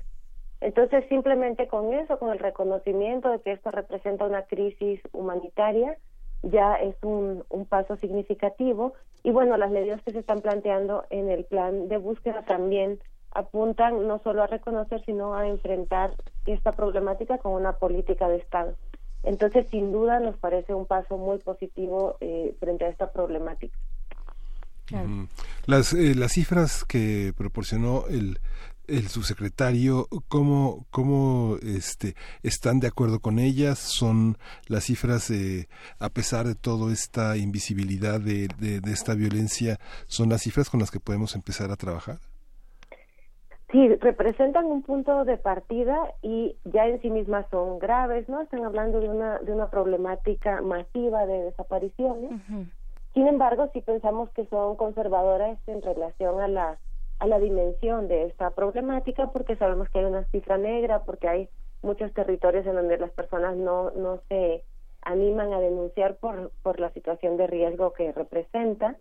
Eh, también en, en, el tema de, cuerpos no identificados y de la cantidad de fosas, pues es lo que hasta ahora se ha podido documentar, pero simplemente la semana pasada que la Brigada Nacional de Búsqueda realizó eh, acciones de búsqueda en Guerrero, se encontraron siete fosas, ¿no? Entonces lo que quiero decir es que es un punto de partida, pero se necesita eh, un esfuerzo de búsqueda y de investigación, porque lo mismo con el tema de desapariciones forzadas eh, se habla de un número de denuncias por desaparición forzada, pero en realidad esto no se puede decir a priori porque esa eh, calificación tiene que ser el resultado de una investigación, ¿no? Así es. Entonces, mientras no tengamos investigaciones, no podemos saber realmente en cuántos casos se trata de desaparición forzada. Claro.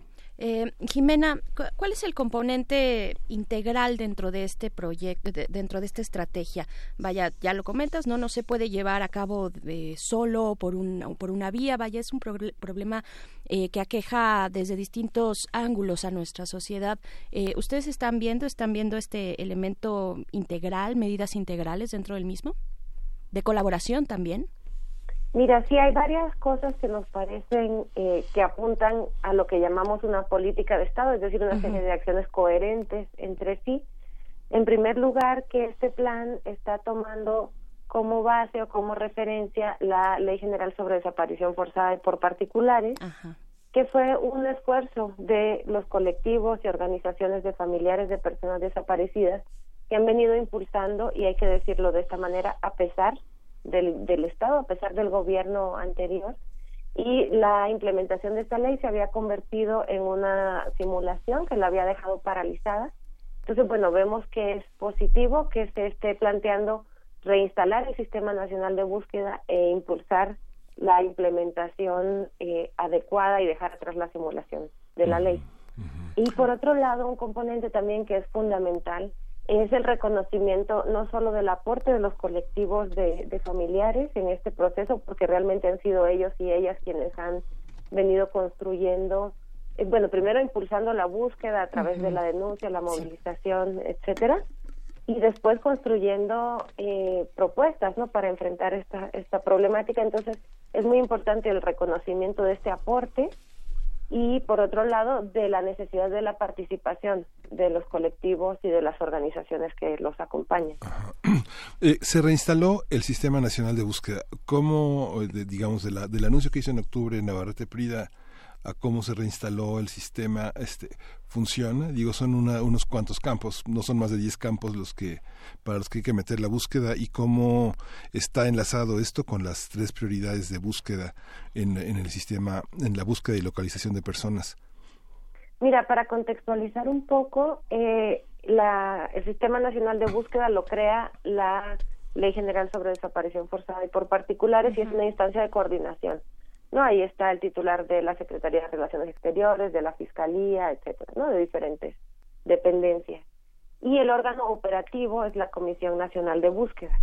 Entonces, eh, lo que tuvimos a partir de que se eh, publicó la Ley General sobre Desaparición fue eh, que efectivamente se instaló el sistema y se nombró un titular de la Comisión Nacional de Búsqueda sin recursos y sin una visión estratégica, digamos, de cómo tendría que coordinarse las distintas instancias del Estado para enfrentar la búsqueda.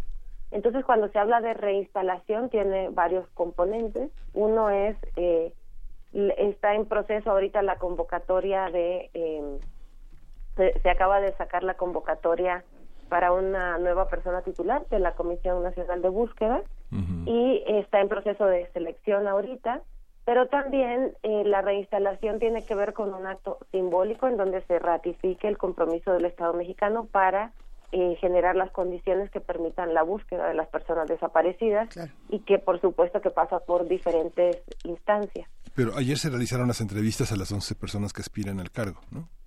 Sí, sí, sí, está este proceso de selección ahorita y eh, después de esto lo que está planteando en el plan el subsecretario Encinas es que en marzo se, re- se realizaría esa eh, reinstalación y nuestra postura es que quien sea la persona titular de la Comisión Nacional de Búsqueda tiene que eh, plantear un plan de trabajo que incluya una visión estratégica para implementar la ley, para la búsqueda de las personas y para la participación de los familiares y sus colectivos. Jimena, permíteme preguntar, detenernos un momento en lo que ha visto fundar en 20 años de fundar. Eh, sin duda se han dedicado durante mucho tiempo a, a estudiar todos estos temas, a analizar, a darle voz a muchas personas que no han tenido la oportunidad de, de visibilizar, eh, como ya decía Pablo Romo en la sección anterior, las muchas violencias que se viven en el país. Y, y ahora mencionas, bueno, este es un primer buen paso. Pero ¿cuántas veces Fundar no ha visto muchos primeros buenos pasos que terminan en nada? Es decir, eh, necesitamos un buen primer paso o necesitamos un gran paso un poco más radical de lo que se está presentando por parte del gobierno. Mira, eh, bueno, primero gracias porque estamos celebrando este año nuestros 20, nuestros primeros 20 años. Ay, los admiramos y los abrazamos. Un abrazo. Muchas gracias. Y durante este este tiempo hemos podido, eh, bueno, a través de diferentes proyectos, monitorear el impacto de las políticas de seguridad en los sectores más vulnerables de la población. Así es. Entonces, por ejemplo, hace eh, muchos años, en colaboración con Tlachinolan e ICIDA, tuvimos un proyecto en Guerrero que era el MOCIFON, el Monitor Civil de la Policía. Y veíamos cómo estas políticas de seguridad de, eh, impulsadas por Calderón eh, estaban afectando a los sectores más pobres, más vulnerables eh, de la población. Y bueno, eh, lo traigo a colación porque tenemos una preocupación por las políticas de seguridad y por el hecho de que se perpetúe un modelo de seguridad que ya vimos que es fallido, que ya vimos que genera mayores viole- violencias, violaciones a derechos humanos. Entonces, claro, el, el esfuerzo de, la búsqueda y el reconocimiento de la dimensión de esta problemática es importante, pero en un marco más general, pues seguimos eh, estando preocupados porque no haya una una ruptura con el modelo de seguridad anterior, que es lo que ha venido causando precisamente esta violencia, las desapariciones, las ejecuciones, etcétera. Claro, claro, Jimena, porque, eh, perdón, y solo para hacer este paréntesis eh, de las cifras, de las cifras de, bueno, obviamente si hablamos de desaparición forzada, se refiere a que eh, el agente activo es un agente del Estado, ¿no? Quien realiza la desaparición cuando es forzada es por parte del Estado. Ese elemento es también importante ver con una eh, nueva administración, pero que sigue un modelo también militarizado como lo ha presentado hasta el momento, ¿no? Sí, digamos que hablamos de desaparición forzada cuando es un agente del Estado o un particular con la aquiescencia, ¿no? Del Estado. Ajá. Eh, pero eso tiene que ser, como decía antes, el resultado de una investigación, porque las desapariciones forzadas pues ocurren de manera oculta, ¿verdad? Y estas redes de, de complicidad y de macrocriminalidad pues también están ocultas, aunque en algunas eh, regiones del país vemos que operan prácticamente a la luz del día por la impunidad de la que gozan. Pero bueno, entonces lo que necesitamos es una investigación que pueda esclarecer estos vínculos y que pueda desarmar estas redes eh, de corrupción. Claro. y, y bueno, también la parte, eh, nos dan unas, una serie de cifras, de cifras que ya pues se venían exigiendo de- desde hace tiempo, ¿no? 40 mil personas desaparecidas, eh, eh, for- eh, 1.100 fosas clandestinas, 26.000 cuerpos sin identificar, eh, que seguramente, bueno, que, que estarán en los servicios forenses de los estados de la República. Eh, Jimena, y, y, a- y se menciona que esto puede quedarse corto, ¿no? ¿Qué hacer con este mapeo eh, terrible, doloroso, eh, pero además eh, hasta cierto punto impreciso? Digamos, ¿qué hacer con todo esto que venimos arrastrando en los últimos 12 años de guerra? Eh, en muy entre comillas lo pongo, de esta guerra contra el narcotráfico y de esta era de la violencia, eh, ¿qué, qué, ¿qué hacer? ¿Por dónde, por dónde empezar?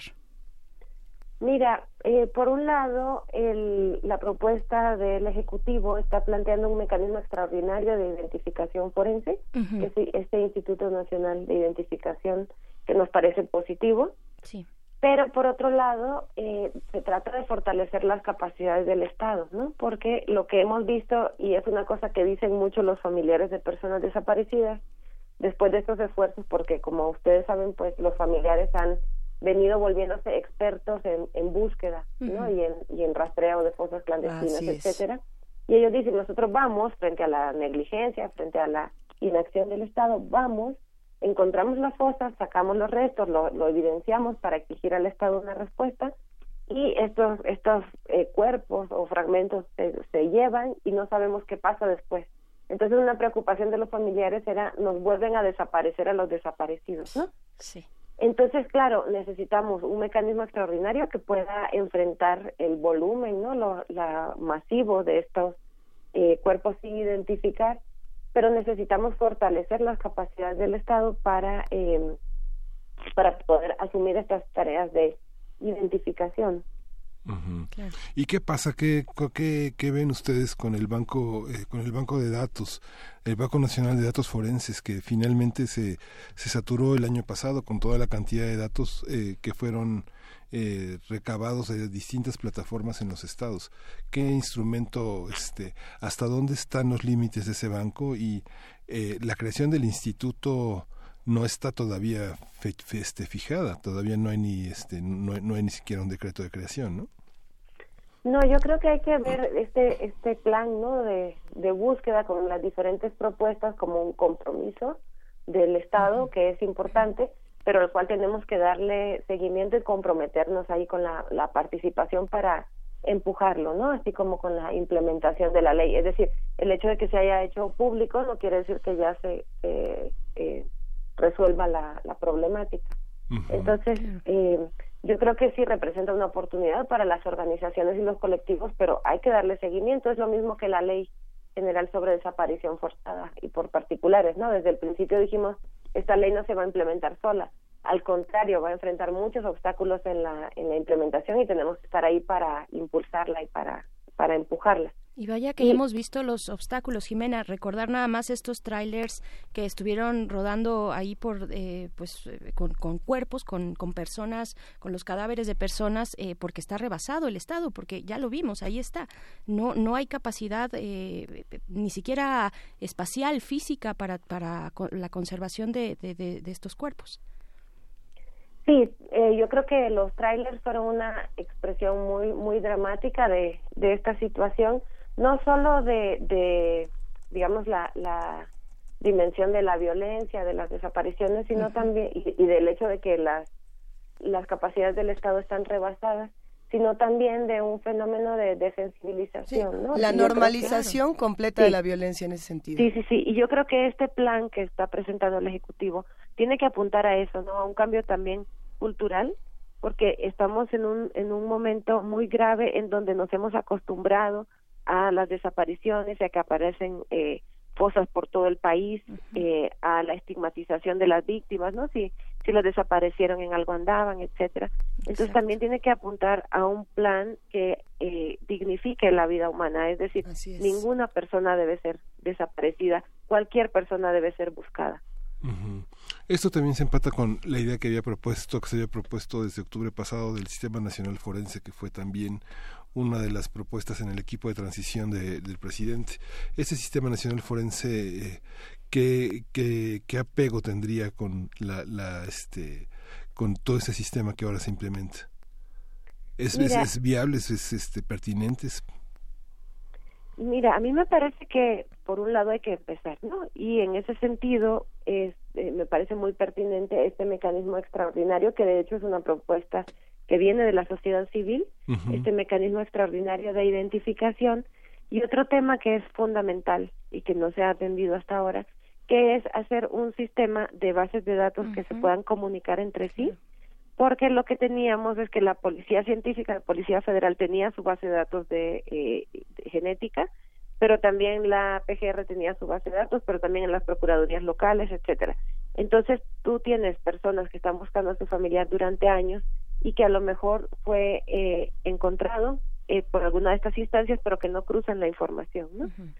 Entonces, bueno, creemos que es fundamental que se pueda construir eh, un sistema de información en donde sí se pueda cruzar eh, la información. Esto no es de un día para otro porque hay que homologar eh, cómo se construyen estas bases bases de datos, pero sí es, es fundamental para la búsqueda. Con esto nos vamos a quedar por esta mañana, Jimena Antillón, investigadora del programa de Derechos de Lucha contra la Impunidad de Fundar.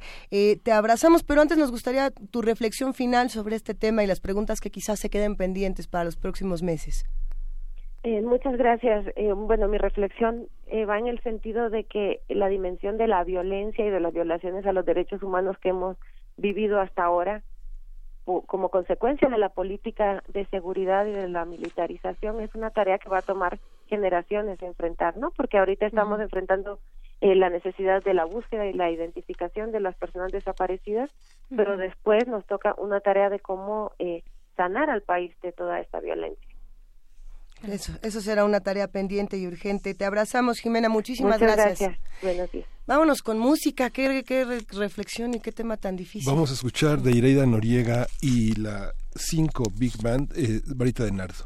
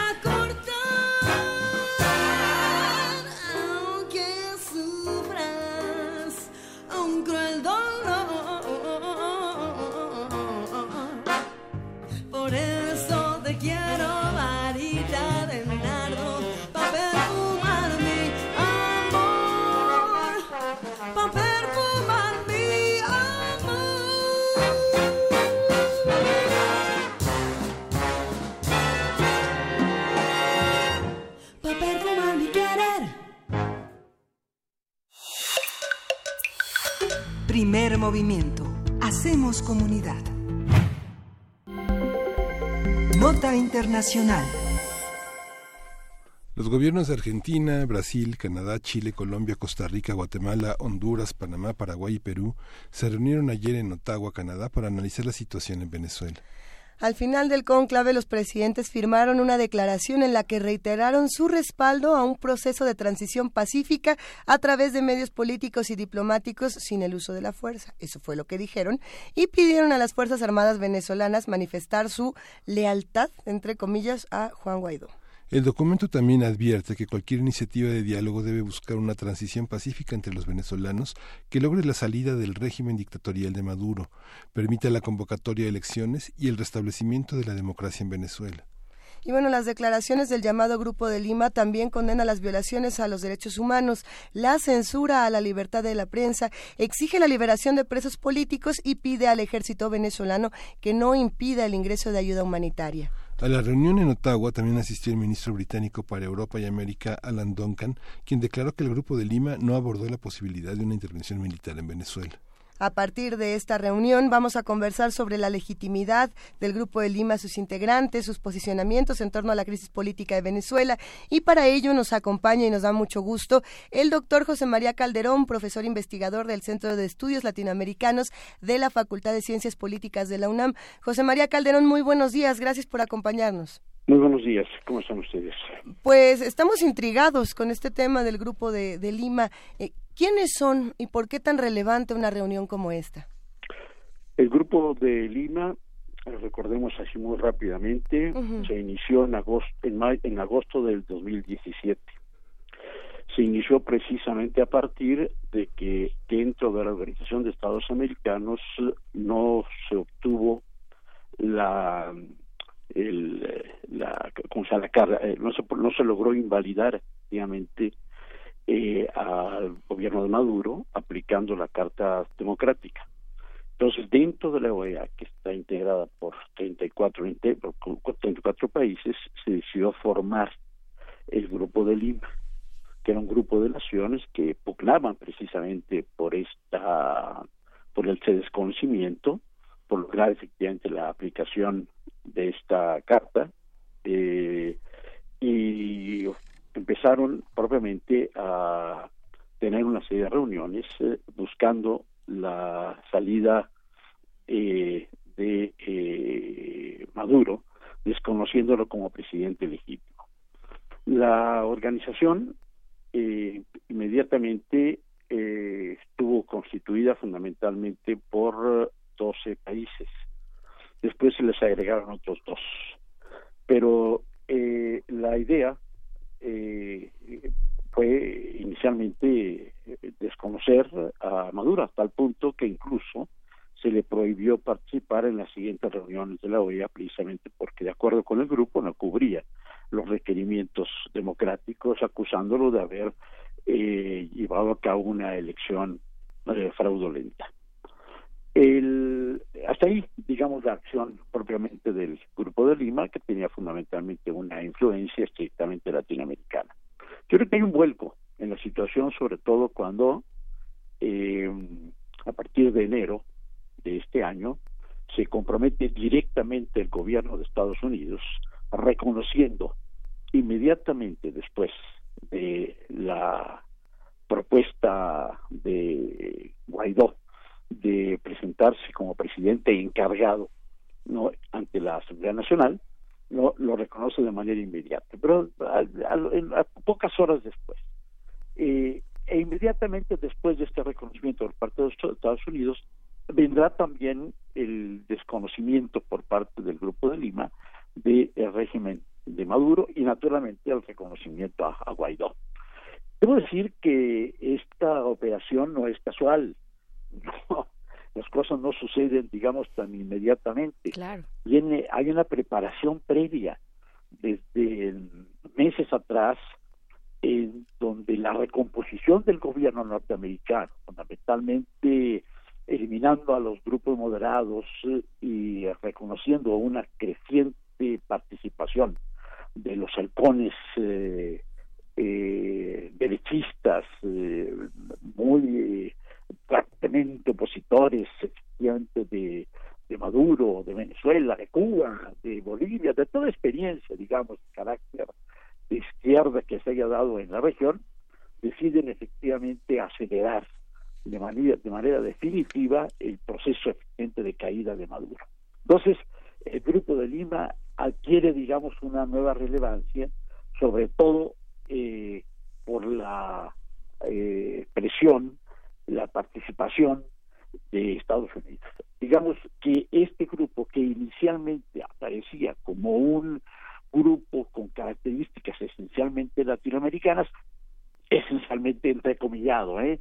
porque hay que decir efectivamente que la presencia de, de Estados Unidos, sobre todo dentro de la organización, fue siempre favorable efectivamente no a la eliminación como fuera posible de Maduro, no este el- y de todo vestigio de lo que pudiera llamarse la revolución bolivariana. Y eh, estas circunstancias coyunturales van precisamente a facilitar la intervención norteamericana. De ahí pues que el grupo, eh, si bien tiene una cierta presencia latinoamericana, a partir de, la, de, de que Estados Unidos se pone efectivamente a la cabeza de la, de la oposición contra Maduro, contra Maduro, perdón, en ese instante efectivamente el grupo va a seguir simplemente los pasos, de Estados Unidos un poco un seguimiento muy parecido al que va a tener Europa, ¿no? O por lo menos una muy buena parte de la Unión Europea, que se van a poner efectivamente atrás de las decisiones norteamericanas. Mm, No es aventurada la expresión del canciller venezolano cuando dice que Estados Unidos no está atrás y no está adelante efectivamente de intervención. Esto, desde luego, va a complicar de manera muy sensible la situación interna venezolana lejos efectivamente de contribuir a mejorar el ambiente interno, yo creo que está definitivamente polarizando la situación. Y esto crea condiciones muy graves internamente en el país. Hoy eh, estamos ante una situación muy complicada porque tenemos enfrente a dos actores polarizados bajo una especie de doble poder hay dos tribunales de justicia, hay dos parlamentos, hay dos fiscales y ahora hasta dos presidentes que se acusan recíprocamente de usurpadores. ¿Qué hacer entonces frente a ello? ¿Cómo resolver el conflicto? Hay un temor muy fuerte, sobre todo por parte de algunos países de Europa, específicamente Italia, se cree una situación muy parecida a la que se hizo o la que se creó en, en Libia en 2011 con la intervención de la Alianza Atlántica, que lejos de resolver efectivamente el problema, ha generado una situación caótica en el país. Hay dos poderes realmente actualmente en pugna en Libia. El, un país que tenía un relativo crecimiento económico, había una orientación, una dirección política por parte de Gaddafi. Oye, verdaderamente es un caos. Entonces hay una eh, seria preocupación de que esta situación de doble poder eh, pueda efectivamente generar situaciones de esa naturaleza. De ahí, pues, la preocupación por llevar a cabo la reunión del próximo 7 de febrero, que ha pasado, pasado mañana, con el fin de discutir efectivamente cómo transitar efectivamente de manera pacífica a través de una negociación política una situación distinta. Esto tiene muchas implicaciones también. Ante todo, tiene que, resolverse, tiene que legitimarse consensualmente, ¿no? Es es decir, que las dos fuerzas se comprometan a ello eh, para convocar a, a la formación de un nuevo consejo electoral. Eso es muy importante, que es el que va a garantizar efectivamente que las elecciones sean pacíficas, democráticas, respetuosas, etcétera, etcétera. Pero no solamente eso, se requiere también efectivamente que haya un compromiso por parte de las Fuerzas Armadas y de los sectores más extremistas también de la oposición, para que toda esta situación lleve efectivamente a un enfrentamiento que se pueda salir de las manos de todos. De ahí pues que yo creo que la, la propuesta es muy responsable, Eh, no es fácil, pero es muy responsable. Eh, los eh, eh, la, la, ¿cómo se llama? sectores incluso dentro de la propia Venezuela que están exigiendo la mediación del secretario general de la ONU, del Par Latino, de los presidentes de Uruguay y de México, los buenos oficios del Papa y del Vaticano, es decir, y también efectivamente que hay un compromiso real por parte de los países, de los dos, de las dos fuerzas contendientes para encontrar una solución negociada y, y política para el país. Yo creo que es un momento sumamente delicado. Las fuerzas eh, van a tender con el paso del tiempo a radicalizarse y a polarizarse cada vez más. Y hay que bajar la tensión precisamente sentando a todos los actores fundamentales en una mesa de discusión que garantice, sobre todo para la población venezolana, asegure efectivamente un tránsito pacífico y desde luego un proceso de transformación económica que con el paso del tiempo vaya efectivamente mejorando las condiciones de vida de la población. Y esto va a implicar también seguramente compromisos internacionales. El país requiere objetivamente recursos económicos para poder levantar su economía. Es decir, exige una un trabajo muy cuidadoso, muy detallado. Hay internamente incluso ya planes y programas económicos muy interesantes que pueden seguramente apoyar una reconstrucción muy adecuada en, en- con, en- en vías con vías democráticas no de eh, Venezuela. Claro que sí, eh, José María Calderón. Ay, qué, qué complicado. Y esta narrativa, toda esta crónica que nos compartes, parece, eh, a mí me hace pensar en un efecto cascada, ¿no? Eh, Muy bien orquestado de todo lo que se ha venido dando ya muy puntualmente durante el mes de enero. Eh, eh, viendo hacia adelante, eh, el tiempo es un factor muy importante para esta cuestión de, de tensar o no y hasta qué punto las cosas. Hay un elemento económico y de bloqueo económico también que, que Sí. puede resultar eh, en detrimento de la so- so- sociedad venezolana. ¿Cómo Claro. ves en términos de tiempo? ¿Cómo, eh, yo he visto una celeridad por parte del Sí. grupo de, de Lima, ¿no? Todas las fuerzas alineadas, eh, pero pues a Maduro les, le surge, pero a Maduro tal vez le, le, le urja lo contrario, enfriar un poco, distensar un Sí. poco. ¿Cómo, cómo lo ves, eh, En Chema efecto, Calderón? yo participo de esta apreciación. La, los- la, la situación precipita y cada vez adquiere mayor celeridad. Maduro está calculando efectivamente eh, una posibilidad de manejo de los tiempos muy parecido efectivamente a lo que hizo en anteriores negociaciones. Esto realmente también le resta credibilidad, ¿no? Porque ya lo he hecho en otras ocasiones y se ha logrado mantener en el poder. No, tiene que haber un compromiso también por Maduro, efectivamente, no, por las fuerzas de Maduro y sobre todo las fuerzas armadas, las fuerzas armadas, eh, no que, que deben ser no no leales a Maduro, deben ser leales a la Constitución de 1999. ¿no? Ese es el punto. Yo sí creo que hay generales muy responsables, ¿no? Pero también, desde luego, hay, como siempre, ¿no? Fuerzas que quisieran efectivamente prolongar esta situación si me digue, ¿no? Y esto yo tampoco creo que es posible. Ni es posible una aceleración, una creciente aceleración, ni tampoco efectivamente una postergación de los tiempos a una fecha indeterminada para resolver el conflicto. Tienen que establecerse también fechas muy bien delimitadas para los pasos siguientes que se van a dar. Muy bien. Ahí esta parte, de, José María, de, de los medios de comunicación, la libertad de expresión y el control. Perdón, del- eh, poco, ¿eh? Sí, el, la- eh, el tema en Venezuela también ha sido, digamos, se ha, se ha agudizado también, porque desde 2005 no hay libertad de expresión, no hay manera de dialogar este con la sociedad disidente.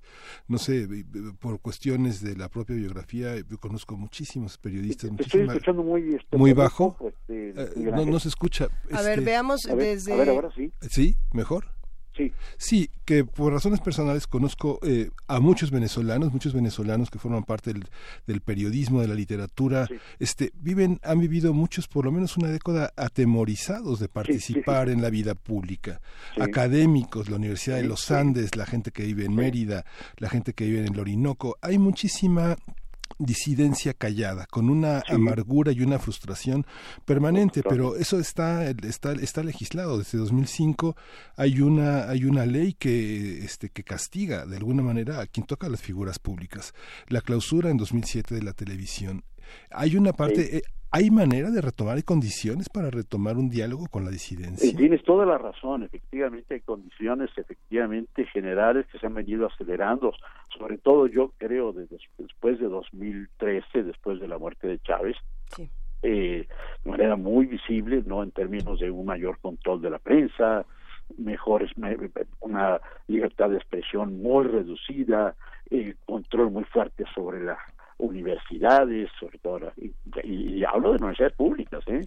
no, no privadas, de las públicas. Sí, las Es decir, ha habido, hay una situación, digamos, de franco temor, sobre todo incluso de las manifestaciones que se dieron en 14, 17, que tuvieron un desemboque bastante dramático, ¿no? Con muchos, con muertos, prisioneros, eh, después han habido eh, actos terribles de tortura, etcétera, etcétera. Indudablemente, el régimen de, de, de Maduro no, no las tiene todas consigo, evidentemente, pero es una fuerza real, Miguel Ángel. Es una fuerza, no es, es- sigue siendo efectivamente un poder que está sostenido, digamos, en buena medida no solamente por los fusiles, también por una por un por grupos sociales que no son despreciables, que han sido partícipes y beneficiarios, beneficiados por la política del régimen chavista que siguen apoyando al régimen. Decir, no puede uno desconocer a una y otra fuerza. Claro. Indudablemente la capacidad de Guaidó efectivamente se demostró en, las- en la última manifestación del domingo pasado, pero tampoco fue despreciable la fuerza que movilizó este el Maduro. Yo digo, no se puede pasar por alto efectivamente la existencia de dos bloques de poder con todas las dificultades que existan. De ahí fue la importancia efectivamente de una intervención muy responsable y muy seria por parte de actores políticos significativos, no solamente de América Latina, también del mundo, ¿no? Entonces, eh, el grupo de contacto que está formado por varios países de la Unión Europea, algunos países de América Latina también tiene una fortísima responsabilidad encima, ¿no? Pero no veo no veo otra posibilidad, eh, Miguel Ángel, para poder efectivamente encontrar una solución. ¿No? Eh, digo, son dos fuerzas, este, vamos, Sí. ninguna de las dos son blancas palomas. Hay un actor afuera que es Estados Unidos Claro. que ejerce una presión fortísima Sí. pues no está dispuesta efectivamente a reconocer ni siquiera la validez del diálogo, ¿no? Porque tiene objetivos muy precisos de carácter efectivamente, Aunque económico el y de deterioro- control y dominio sobre la región. Sí, aunque el Entonces, deterioro in- esto, desde luego, es una de las grandísimas dificultades. Ni siquiera es Guaidó, que son Sí. las fuerzas externas, fundamentalmente Estados Unidos, que está atrás de él, ¿no? Claro. Este, este es el, el, gato al que hay que poner el cascabel, precisamente. Sí, aunque claro, también este la narrativa de en un país donde bueno uno ve polarizado tantos miles de personas a favor de Maduro y miles en contra, hay un hay una narrativa que oscurece la, la, la vis- la visibilidad de eso que llaman en una narrativa las minorías. Así han sido las comunidades homosexuales, así han, han sido las comunidades de mujeres, así han sido las mujeres solteras, las mujeres independientes. Creo que también hay una narrativa entre, donde una democracia no puede seguir pensando que son minorías y que entonces se pueden esperar. Sí, claro. ¿no? Que son intelectuales y son pocos que leen, Cierto. ¿no? Yo creo que también eso ha fallado muchísimo al interior en la credibilidad y en la consolidación de una de una de una lucha más conjunta, más y con una identidad nacional más más sana, ¿no? Sí. Sí, estoy de acuerdo, estoy de acuerdo, ¿no? Ujú. Este, mira, yo, yo creo que hay internamente fuerzas que están interesadas incluso por tener un diálogo nacional de mucha mayor envergadura. Claro. ¿no? De eso no me cabe la menor duda, ¿no? Y este, ya hay grupos efectivamente de intelectuales, este, de académicos, este, de incluso políticos, ¿no? Que han quedado incluso al margen efectivamente de los procesos este, eh, últimos, que estarían, que, están trabajando efectivamente en dirección a un grandísimo diálogo nacional, ¿no? Que no se reduzca solamente ni siquiera a esas dos partes, sino que intervengan es- esas fuerzas que, que tú justamente estás señalando efectivamente como importantes protagonistas de un proceso político que tiene que ser definitivamente mucho más rico. Ah, eh, por supuesto, imaginará, doctor, las opiniones contrastadas que se tienen en nuestras redes sociales. Eh, eh, es interesante también estudiar que el mismo argumento está siendo utilizado para hablar eh, de los dos gobernadores en cuestión, es decir, de Nicolás Maduro por un lado como de Donald Trump por el otro. Y es el mismo argumento de unos dicen es que este dictador esto, es que este dictador lo otro, y ya no sabemos a veces cuando entramos a, a redes sociales si hablaban de Trump o de Maduro, ¿no? Lo cual también será un fenómeno interesante estudiar. Eh, ¿Qué pasa? ¿Cómo hacemos eh, para que esta postura que ha tomado nuestro país frente a un conflicto como este eh, nos ayude también a nosotros a continuar con el diálogo? Porque parece de pronto que eh, ya no estamos pudiendo tener un análisis, digamos, imparcial del tema por, por lo, lo caliente que está. Sí. La, la situación venezolana, desde la revolución misma de Chávez, eh, sobre todo a partir de 2002, eh, generó una fuerte polarización eh, en Venezuela, desde luego, no, pero también en América Latina. No es nueva esta polarización. Hay un debate, digamos, muy fuerte, a veces efectivamente ni siquiera debate es, sino son simplemente posturas ideológicas que dificultan efectivamente entender a cabalidad de qué se trata efectivamente la experiencia del régimen chavista. Yo en lo personal creo que muchas de, la- muchas de las dificultades generadas efectivamente por el por el socialismo del siglo XXI y sus eh, y sus expresiones gubernamentales tienen que ver también en mucho con la por la ambigüedad con la que se presentó ideológicamente el proyecto. Pero no había la menor duda que se trataba efectivamente de un progreso de un proyecto digámoslo así nacionalista y de carácter progresista no que claramente por lo menos retóricamente se enfrentaba muy claramente a las decisiones norteamericanas a las decisiones del imperialismo norteamericano como gustaba decir con esta razón este eh, Chávez. Entonces esta esta polémica esta situación ha evidentemente rebasado las fronteras no y hoy por hoy efectivamente ante la posibilidad efectivamente de un cambio de régimen estas esta polémica claro que se exacerba pero yo digo más que entrar efectivamente a pensar en el bueno y en el malo no pensemos más bien efectivamente en las posibilidades hacia adelante que puede tener el pueblo este, eh, venezolano. Requiere unificarse. Yo creo que esta es la idea fundamental que estaría, que debería estar presente en esta discusión. Buscar la unidad de Venezuela, la unificación del pueblo, y esto implica la participación de todas las fuerzas. Hay, indudablemente no podemos efectivamente limpiar las buenas o malas conciencias de unos y otros. Eso no se puede hacer. Tenemos que pensar efectivamente en el uso de la política como un instrumento racional, como un elemento de negociación que haga factible rebasar efectivamente las actuales condiciones políticas y materiales de un país tan importante efectivamente para la región, porque de desatarse una guerra civil, esa guerra civil va a tener consecuencias no solamente dentro, sino en toda la región.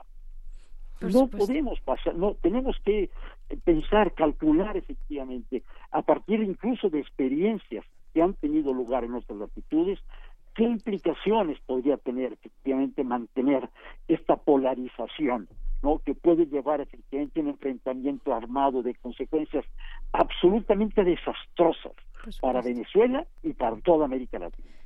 Por supuesto, doctor eh, José María Calderón, la viabilidad de un proyecto llamado Venezuela, ¿no? Eh, pues sigamos, sigamos esta conversación. Ya no hablamos de México, se nos acabó el tiempo, doctor, eh, pero pues bueno, sigamos, sigamos porque esto, esto continuará, ¿no? Muy. Muchas gracias, doctor. Da para mucho. Da para mucho. Sin duda. Así es. Agradecemos este punto de vista del doctor José María Calderón, así como agradecemos sus opiniones y todos los comentarios que tengan en arroba P Movimiento y Diagonal Primer Movimiento UNAM. Sí, sin duda es un tema que va a generar eh, mucha polarización y también es saludable estar de uno o del otro lado siempre y cuando compartamos los argumentos de manera respetuosa. Y dicho esto, nos vamos a una pausa para las nueve de la mañana porque además vamos a estar hablando de Violeta Parra, vamos a estar platicando la poesía necesaria de Max Rojas, vamos a hablar de las pensiones y otras urgencias, así que se antoja como una última hora bastante interesante. No se vayan. Síguenos en redes sociales. Encuéntranos en Facebook como Primer Movimiento y en Twitter como arroba PMovimiento. Hagamos comunidad.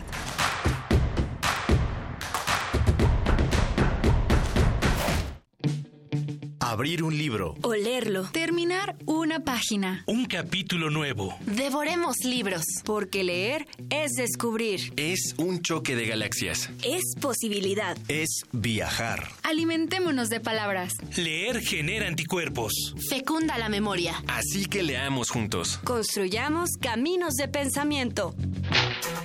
Radio UNAM, en vivo, desde la 40 Feria Internacional del Libro del Palacio de Minería.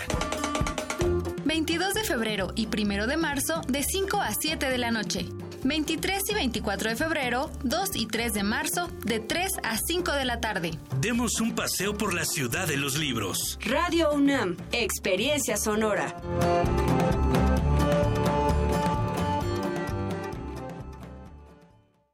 Son las 5 de la mañana y desde diferentes puntos de México ellos y ellas despiertan.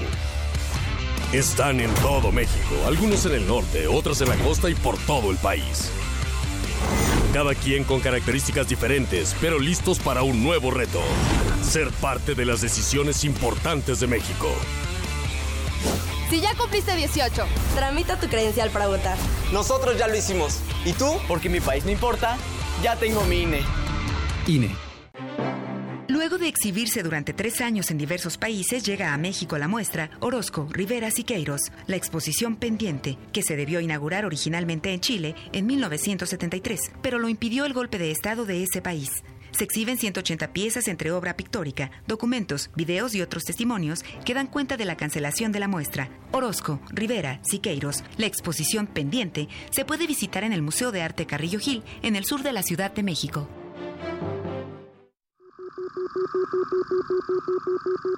Imagen, luz, poder, movimiento, resistencia. Próximamente abordaremos estos y otros temas desde una perspectiva que apela a los oídos. Islas Resonantes. Pensar el mundo a través del sonido.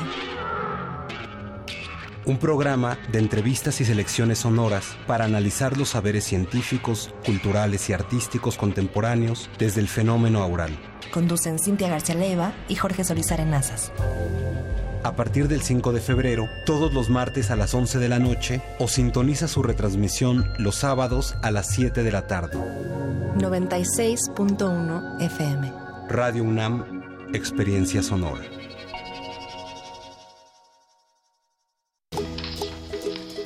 Un libro es más que un objeto. Para Santi es una alfombra voladora. Para Lili es un paraguas contra la lluvia de moco. Mm, Dice Benja que su cuento favorito le curó la tristeza. Y en palabras de Zoe, un libro la salvó de los zombies. Leer hace que inventemos cosas divertidas. Leer nos hace sonreír. Aprende a imaginar con nosotros. No te pierdas Hocus Pocus. En vivo, desde la Feria Internacional del Libro del Palacio de Minería. Sábado 2 de marzo, en punto de las 10 de la mañana. Demos un paseo por la ciudad de los libros. Radio UNAM. Experiencia sonora.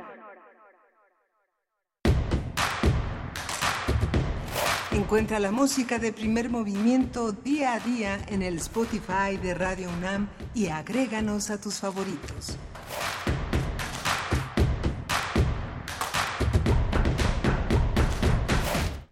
Son, Son- las nueve de la mañana. ¿Qué hora es, Miguel Ángel Quemay? Son las 9 de la mañana con 4 minutos y 26 segundos, ¿tú crees?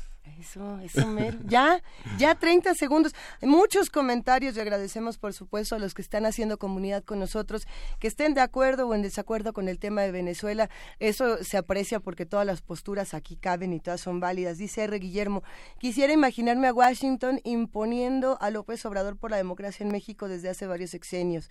En contraste a ello, por aquí Arturo Díaz nos dice, algo me llama mucho la atención y es que siempre se termina hablando del imperialismo yanqui, una posición total de izquierda, del imperialismo ruso y cubano, nadie dice nada. Después de todos, de todos esos dos imperios solo generan pobreza y falta de libertad. Y así hay más comentarios. Por aquí Tede Jazmín decía, ¿por qué el profesor dice que Venezuela está presentando crecimiento económico? De ser así, ese crecimiento ha sido igual para los venezolanos, a hambre y miseria. De nuevo, ¿por qué buscan retórica académica para defender una narcodictadura? Y, y luego dice, son ustedes crueles. Espero que no se refiera a nosotros, sino a, a, las narrativas o no, no, no somos crueles, ¿verdad? Te dejas mismo. Nosotros no compartimos aquí nuestro punto de vista personal, sino las muchas visiones y las muchas lecturas que se le puede dar a un tema como este.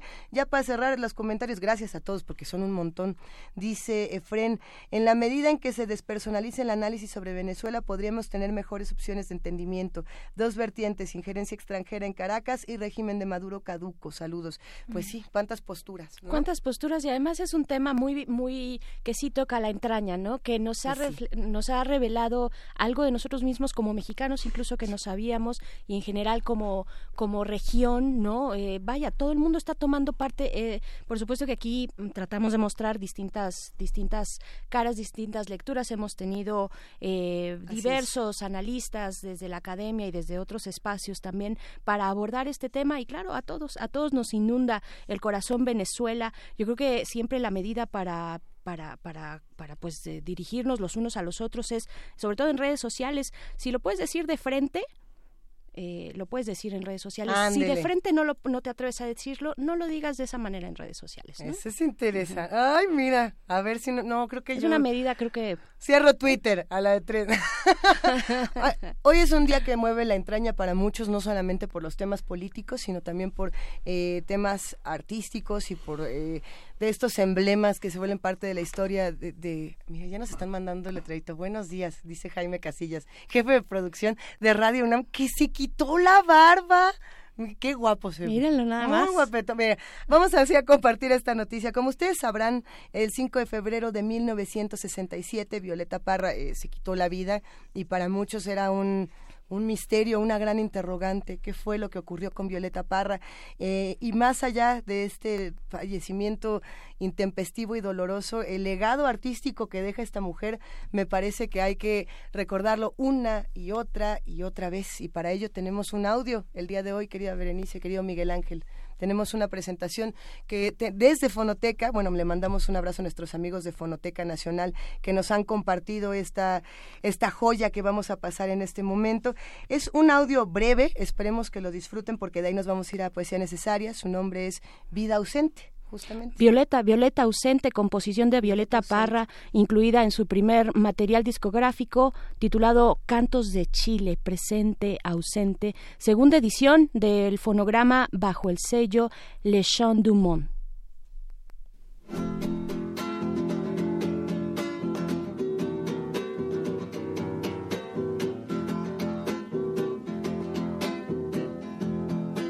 porque me también que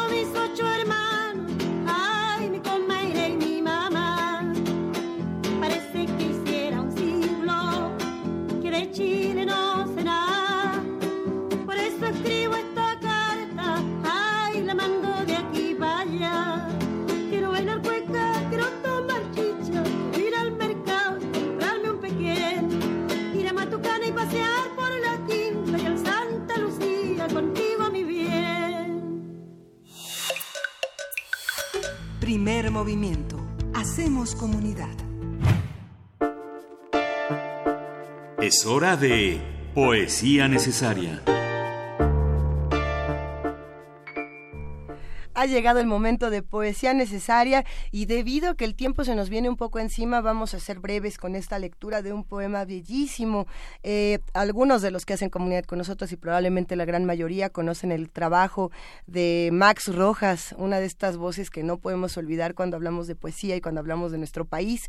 El día de hoy este poema llamado Algo Cruje va a estar acompañado de música de Opet. Opet es una banda que se ha... Eh, bueno, era más conocida por su trabajo como rock progresivo, algunos le llamaban metal progresivo, pero tenía influencias de jazz, tenía influencias de blues, tiene hasta folk por ahí.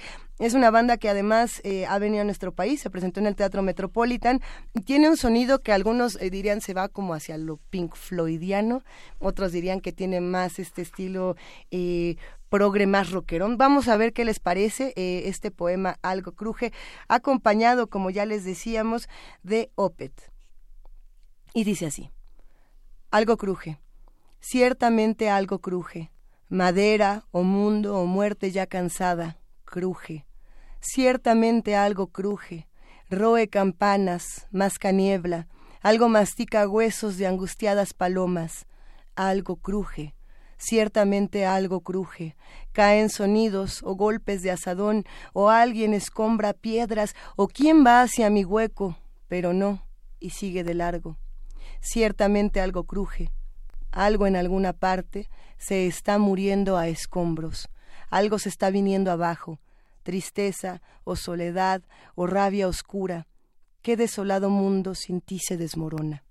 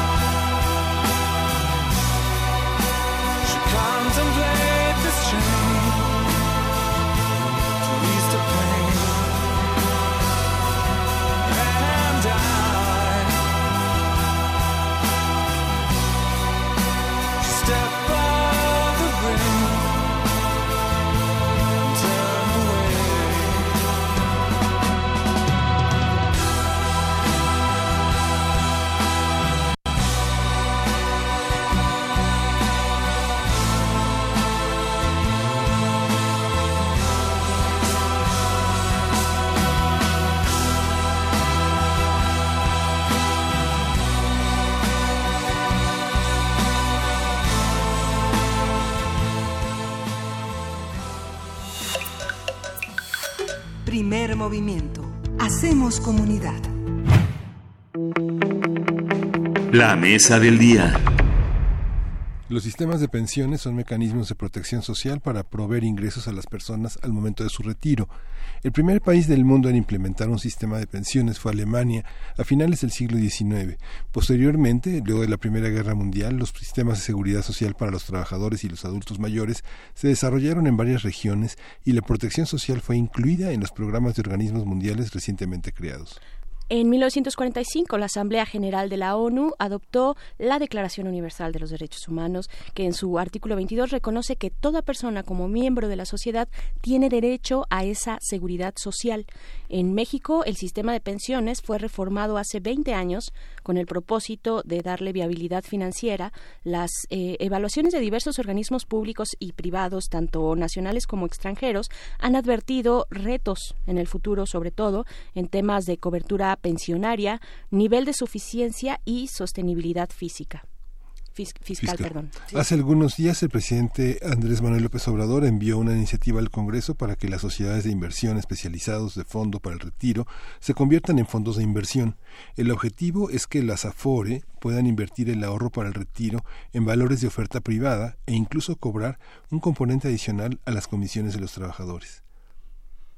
Haremos un análisis de la situación actual de los sistemas de pensiones, cómo se plantea hoy, quién está a cargo y qué escenarios se dibujan eh, en el largo y mediano plazo para los trabajadores mexicanos. Nos acompaña para ello la doctora Alejandra Macías Sánchez, quien es directora de investigación del Centro de Investigación Económica y Presupuestaria, el CIEP. Bienvenida Alejandra, ¿cómo estás? Gracias por venir acá. Muy bien, muchas gracias por la invitación y, y gracias por tocar este tema que es tan importante y grave en este país. Un tema muy sensible Sí. y como últimamente todo lo que tocamos en este programa bastante eh, polémico, pero cuéntanos oh, por dónde comenzar a, a analizar esta situación. ¿Por dónde Mira, el, sí, el sistema de pensiones en, en México, eh, si bien como ya lo mencionaban, hubo una reforma hace 20 años, este, todavía tenemos una gran cantidad de personas que está pensionada por el esquema anterior de reparto, ¿no? Que es, eh, em, se llama de beneficio definido también y esto es que contribuías, entrabas a- eh, entraba tu dinero a una bolsa común y de ahí empezaba a eh, salir las pensiones y pues esto lo financiaban los trabajadores cuando antes había más trabajadores que pensionados. Sin embargo, ahorita eh, pues los pensionados por el envejecimiento poblacional pues están siendo más y los trabajadores menos y además también por la dinámica del mercado laboral, ¿no? O sea, trabajamos menos en como en plazas o, o estar 30 años en un mismo trabajo, pues es menos común. Entonces, eh, al hacer esta reforma, se genera una regeneración de transición donde el pago de pensiones es muy alto. Para 2019 se está planeando gastar un billón de pesos en pensiones. Un billón. Un billón. Ok. ¿no? Si quieren los datos exactos, son 984.464 millones de, de pesos, donde el 85% se va todavía a reparto, este, y el resto se divide en cuentas individuales y en la pensión no contributiva, ¿no? Entonces vamos a hablar de la pensión contributiva, pensiones contributivas que son todavía las de reparto y las de las afores, y las no contributivas son la de los adultos mayores, este, y eh, de personas con discapacidad que ahora está, está implementando la nueva administración. Em, ¿Qué tenemos? Bueno, gastamos muchísimo en pensiones altas, eh, en casi 5 millones de pensionados, pero el 3% recibe pensiones de Pemex, CFE y Luz y Fuerza, que eh, se va el 20% de este billón, se va a ese 3% de personas, ¿no? Entonces estamos viendo que las pensiones son desiguales, eh, porque el 3% gana eso, pero por el otro lado tenemos una pensión para adultos mayores que equivale a 2.550 pesos bimestrales o si lo quieres ver son 14.000 pesos al año. Alejandra, perdón, eh, nada más para todavía para clarificar un poco lo que nos estás, las cifras que nos estás lanzando, ¿qué características tiene este 3%? Ya nos hablas de esos eh, pensionados de la de, de la Comisión Federal de Electricidad, ¿no? De estas grandes, eh, tanto para estatales, Pemex, supongo, no sé. Eh, ¿Qué perfil tienen? ¿Cuáles son sus características de empleo para que todos sepamos de qué eh, estamos hablando cuando hablamos de este 3%? Mira, son, pues, son- como dices, son trabajadores de paraestatales o de empresas productivas del Estado ahora. Eh, tenían contratos laborales con derechos. eh, de hecho, estas personas no contribuían como lo hacen el IMSS o el ISTE, ¿no? Que pagamos cierta cantidad de nuestros salarios, sino son em, prestaciones laborales. Entonces, todo va a cargo de la- los ingresos que tiene Pemex FE y Luz y Fuerza. Incluso, lo- o sea, lo más extraño es que las pensiones más altas son de la desaparecida Luz y Fuerza del centro, ¿no? Y siguen teniendo beneficios o prestaciones altos.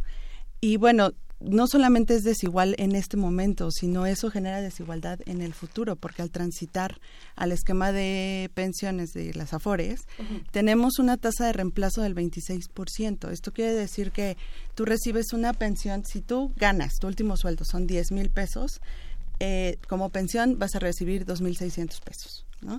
Y con el esquema anterior estábamos con una tasa de reemplazo entre el 60 y el 100%. O sea, estas personas del, de las paraestatales reciben Órale. 100, 110% como pensión, ni siquiera este lo, lo que ganan de sueldo. ¿no? Esas grandes pensiones, ¿no? Esas que sabemos que algún familiar o alguien cercano tiene y que, uff, son, Sí. ¿no? Eh, son envidiables. Sí, la que- Suprema Corte son 248 mil, ¿no? Sí, sí, precisamente. Este, eh, esto, como les decía, genera desigualdad y lo que tenemos que hacer ahora, eh, como centro de investigación, creemos que uno es contener este gasto de reparto, ¿no? Que, que, que también tiene sus aristas, pero precisamente por la desigualdad nos parece que pudiera ser hasta inconstitucional que hubiera eh, pensiones tan altas cuando eh, no tenemos una cobertura de educación ni de salud eh, buena, ¿no? Entonces, lo que está sucediendo y lo que vemos en el, en el CIEP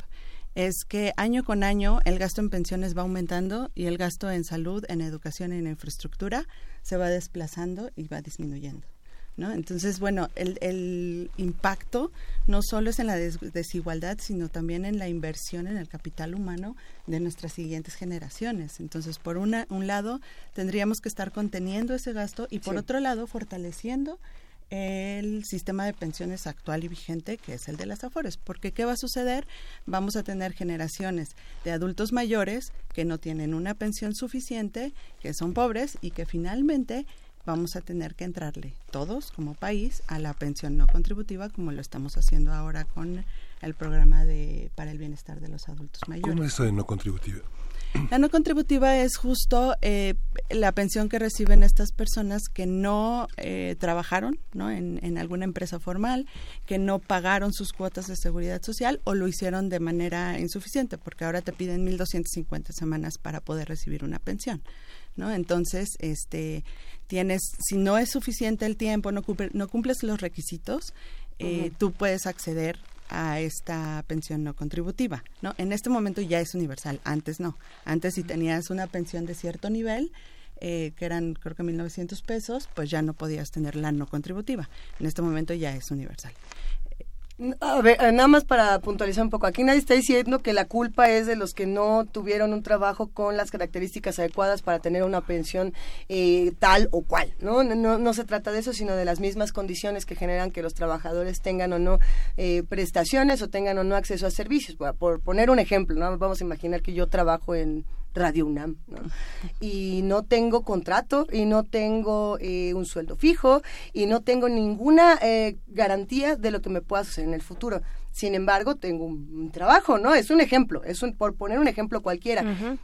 ¿Cómo voy a garantizar que esto que estoy haciendo ahora en un futuro no sea una consecuencia para todos los demás mexicanos? Porque tampoco quisiera que por trabajar me digan, "Ah, es tu culpa porque no conseguiste un trabajo que solamente el 1% de la población puede conseguir porque todos los demás están destinados a la informalidad. Sí, ¿no? también hay como muchos perfiles ya de, eh, laborales diferentes, ¿no? Este, muy, muy recientes. ¿Qué, qué hay de eso, lo, lo que dice Luisa? Informalidad. Y sí los distintos perfiles laborales. Sí, eh, mira, sí es una, eh, una cuestión complicada, ¿no? Tenemos casi 60% de la población trabaja en la informalidad.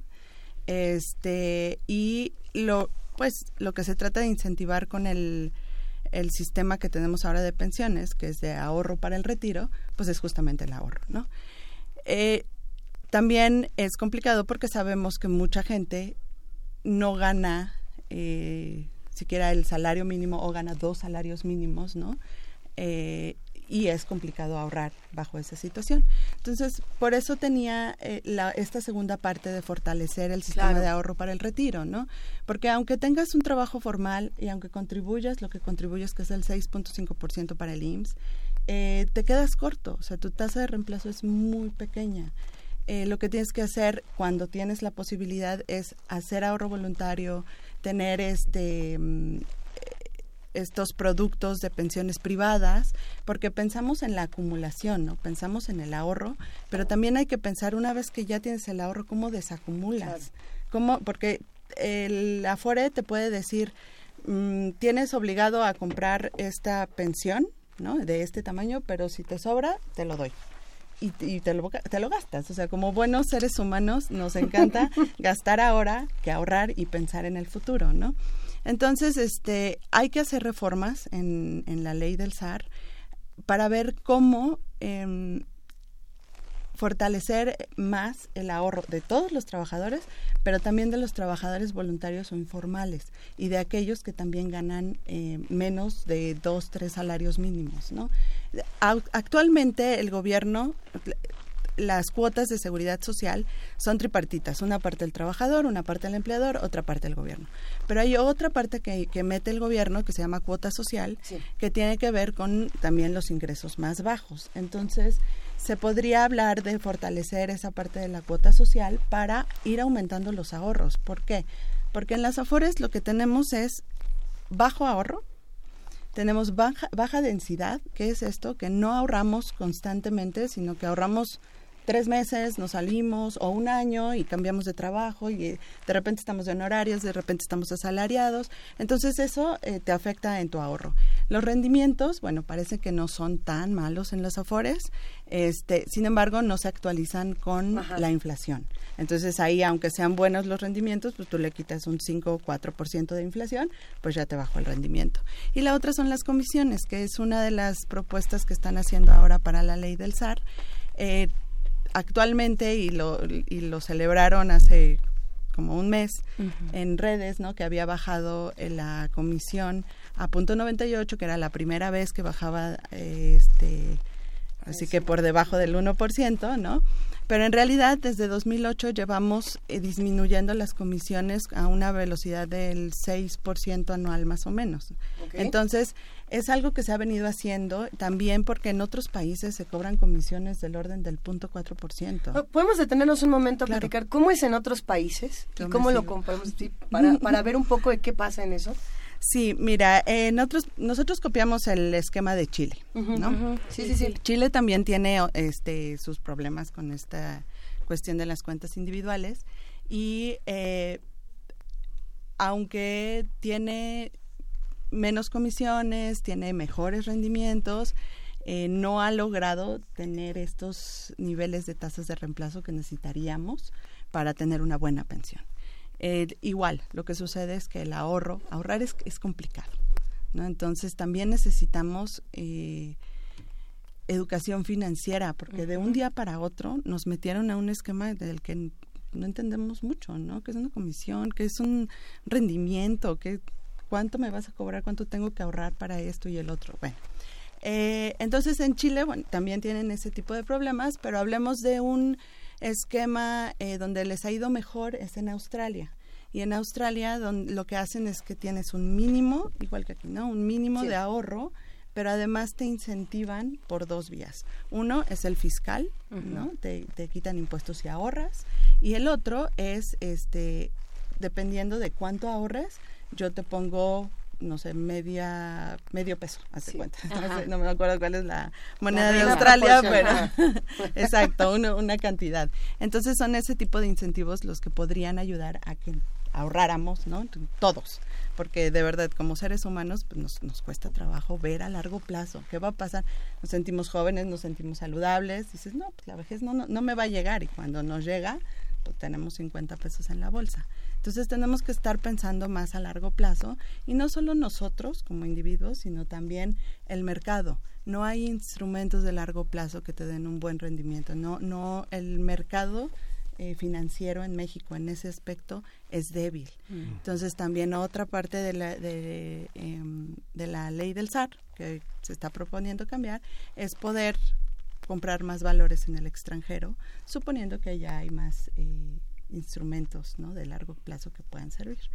Entonces, bueno, yo creo que sí es- son necesarias las reformas en varias aristas, no solo en, en incentivar los rendimientos, sino hay que incentivar el ahorro, pero ahí tenemos un problema donde eh, del espacio fiscal, ¿no? Si nos estamos gastando un millón de pesos, un billón, perdón, de pesos en pensiones, nos queda un espacio fiscal muy chiquito para hacer otro tipo de política innovadora, ¿no? Como claro, incentivar el ahorro, y ya- bueno, peso sobre peso. ¿Cómo se incentiva el ahorro? ¿Cómo, digamos, el ahorro qué papel juega en esto?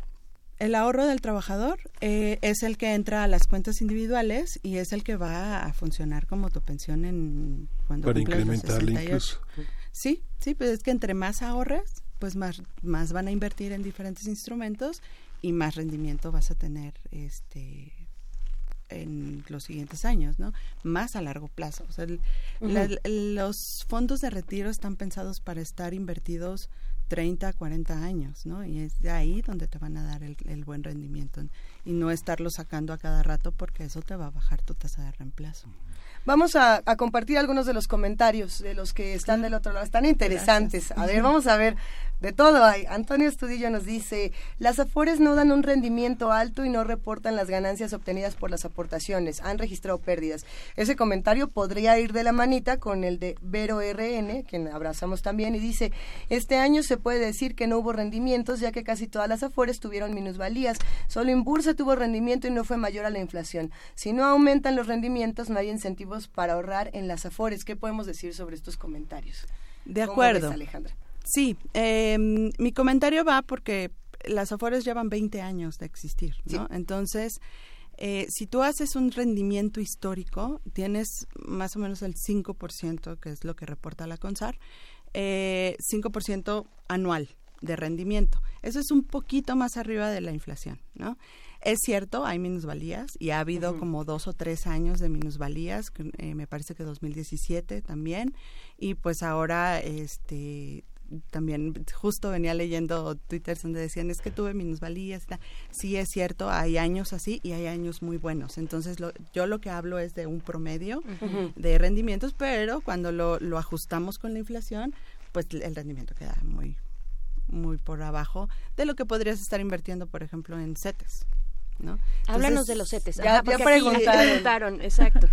sí es sí los incentivos de, de, eh, ahorrar en las afores eh, no son muy buenos no entonces justo por eso mi comentario de necesitamos un espacio de presupuesto donde nos permita generar políticas innovadoras que incentiven el ahorro para allá porque ese es nuestro esquema de pensiones no o sea, sí sí no tenemos para dónde futuro. movernos. Este, y ahora, bueno, hay otros instrumentos como los CETES, como los seguros privados, como lo que, los que tenemos el- la, la fortuna de tener acceso a, a eso, pues son, son buenos, ¿no? Los CETES, bueno, los CETES son eh, deuda gubernamental, es una inversión segura, este, y pues... Quizá la inversión general- más segura de todas, no la que tenga mayores resultados, pero sí la, sí, la es- confiable. Exactamente. La que no te O sea, falla, no tiene, no tiene riesgos Sí. y cuando tú quieres aumentar tus rendimientos, pues tienes que tener un portafolio diversificado con instrumentos con riesgo y sin riesgo. Ahora, no soy este mm, especialista en finanzas, eh, yo hablo de pensiones, lo que pasa es que. Nos meten a este, a este área de finanzas que hay que ir estudiando y todos, ¿eh? los invito a todos, a todos para que se metan a sus afores y también exijan la información, como decían, ¿no? No reportan las ganancias, no reportan, nos dicen punto 98 de tus, de, de comisiones, pero ¿sobre qué? ¿Sobre qué me estás cobrando punto 98? Ujú. Pues resulta que es sobre la administración de todo tu ahorro. Y eso es un montón. Es un montón. Si son tres, casi cuatro billones de pesos los que están como ahorro de los trabajadores en las AFORES, el 1% se va para ellos. Es mucho. Es cada Sí. año. Sí. ¿Sabes? Entonces, este, ahora con la propuesta de las comisiones por rendimientos para incentivar a que, a que se invierta mejor, pues no queda claro si va a ser una comisión extra, si es que mi Afore tiene mejores rendimientos o está metida en, en la misma comisión del 1% o cómo se va a implementar. Hay que esperar primero a que pasen las propuestas y ver qué es lo que, lo que establece la, CONFA, la CONSAR. Eh, pero todas esas cosas hay que estar al pendiente, preguntándonos, viendo estados de cuenta, qué no me queda claro y preguntar, exigiendo de verdad la participa- participación ciudadana es muy importante y sobre todo en esto que te- dependes de ello para cuando seas ya este pues no productivo económicamente. Claro, claro, pero, pero es que también, o sea, háblanos también, Alejandra, de las buenas prácticas de, de, educación financiera que hay en otros países. Ya nos hablabas de los incentivos para el ahorro, ¿no? Australia, este ejemplo de, bueno, te quitan desde tus impuestos o te dan un porcentaje, ¿no? Este, de lo que tú ahorras, el gobierno te da un poquito más. Eh, que- pero en cuanto a educación, educación financiera, no lo vemos en las escuelas, no, los, no lo vemos en ningún espacio, básicamente, ¿no? Ni en la carrera o, vaya, no, no, no hay tal. Sí, no, no es tan, tan sencillo, ¿no? Que, que se meta al plan que debería. O sea, yo estoy totalmente de acuerdo que debería de estar en, desde educación básica que nos enseñen qué es este ahorro, rendimiento, comisiones, eh, inversiones, ¿no? Algún Sí, de tipo una manera lúdica, por supuesto. Seguro hay países que sí lo hacen, ¿o no? Eh, yo tenía entendido manera. que en Italia había una iniciativa para, eh, para empezar a introducir este tipo de educación en, desde la básica, tal vez desde Ujú. secundaria, ¿no? Sí, No sí, los sí, niños, pero tal vez ¿no? desde una Ujú. educación secundaria, este, que ya está cerca de entrar al mercado laboral. laboral. Eh, sin embargo, no, no tengo así claro que haya ya una eh, como un plan de estudios donde ya esté metido el, eh, la parte financiera. Eh, pero aquí las AFORES tienen la obligación de hacer eh, como cursos este, y material para eh, la educación del- de sus mismos clientes, ¿no? claro. Y que puedan entender los estados de cuenta, leerlos, etcétera. Eh, pero pues ahí se queda. ¿no? Tenemos, ahí, tenemos que ir más allá, porque otra, otra parte de, de las que hacemos en, en el centro de investigación donde estamos es justo lo que queremos es que la, la, la ciudadanía participe, esté eh, enterada e informada de lo que sucede con el presupuesto público, porque es nuestro dinero, ¿no? O sea, no son ingresos de Pemex, son ingresos nuestros, porque es de todos los mexicanos. Y así sucede con el presupuesto público. Entonces, bueno, se va un billón de pesos a, la- a las pensiones. ¿Qué está pasando? ¿Qué, ¿Qué pasa con salud? ¿Qué pasa con educación? Y si le están recorta- recortando educación, pues cómo cambiamos un este temario, Sí. ¿no? Una, Sí. eh, para educar mejor a nuestras siguientes Claro, los planes de estudio, cómo se relacionan con este re- este recorte, ¿no? Sí, exactamente. A ver, hay otra, otras preguntas por aquí en redes sociales y esta también está interesante. eh, todas están interesantes, nomás que no tenemos tiempo de leerlas eh, toditas, pero Rosario Martínez nos dice, ¿qué pasó con la idea que tuvieron las cámaras del sexenio anterior donde querían invertir en obras públicas?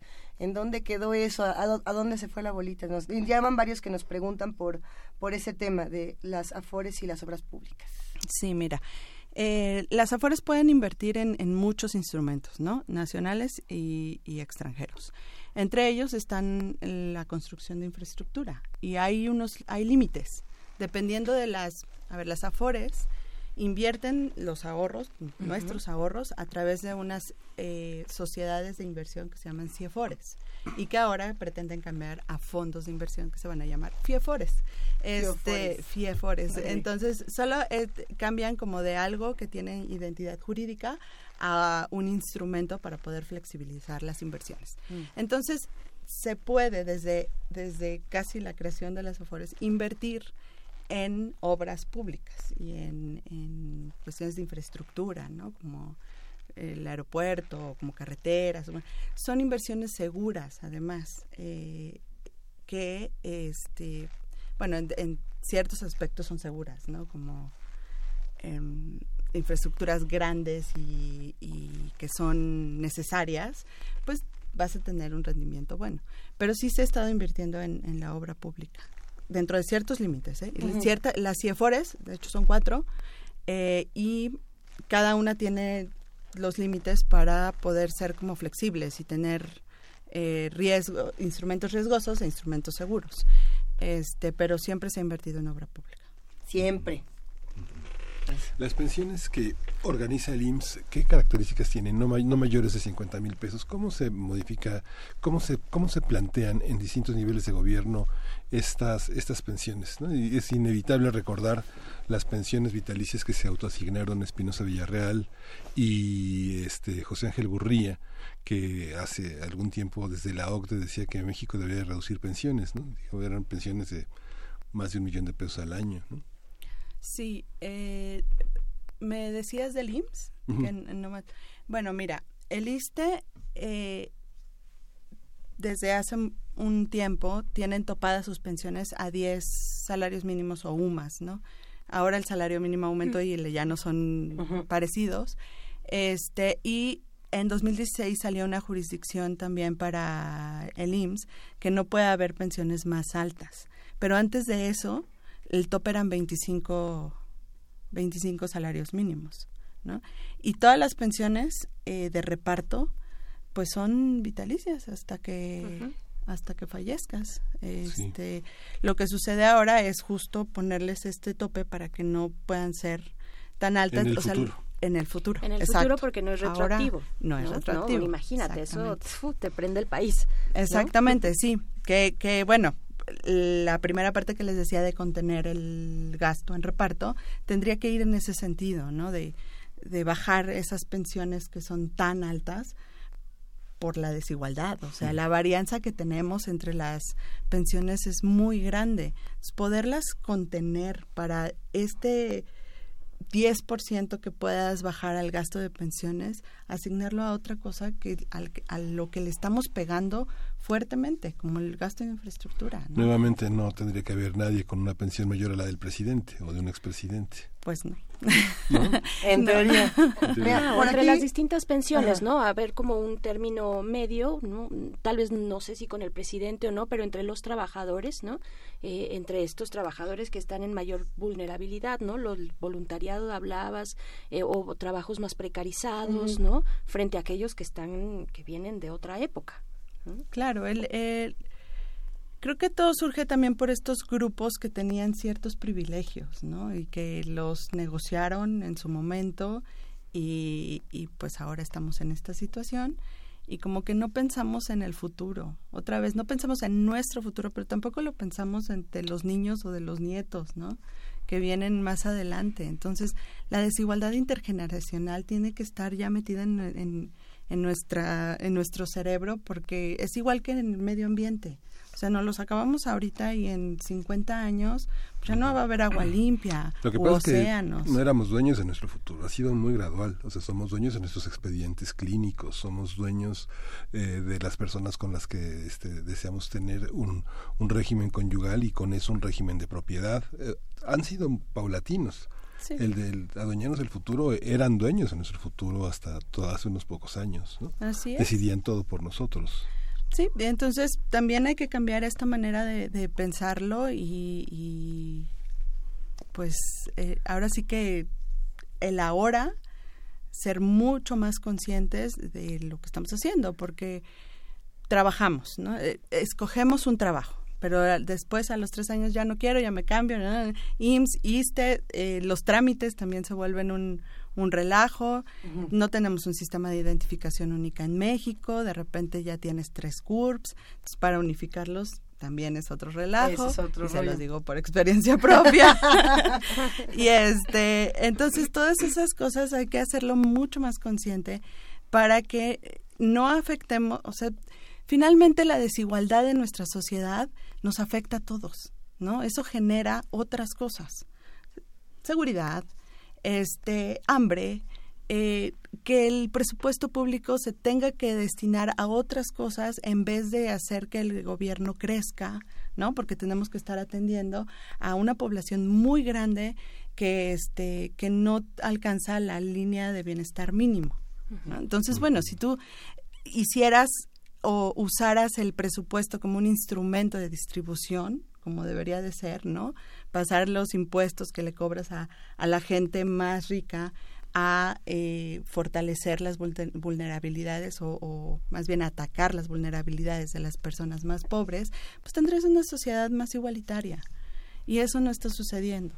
Entonces, eh, pensar en que en, en participar, en exigir tus derechos, Claro. este, sobre un presupuesto que es público, que es tuyo, finalmente, eso es súper importante, ¿no? Yo cada vez que analizamos el paquete económico, porque eso hacemos en CIEP cada año, este, Sí, y a mí sí, me sí. dicen, no, está mejor este presupuesto, y yo veo un billón de pesos en pensiones, digo, ¿mejor para quién?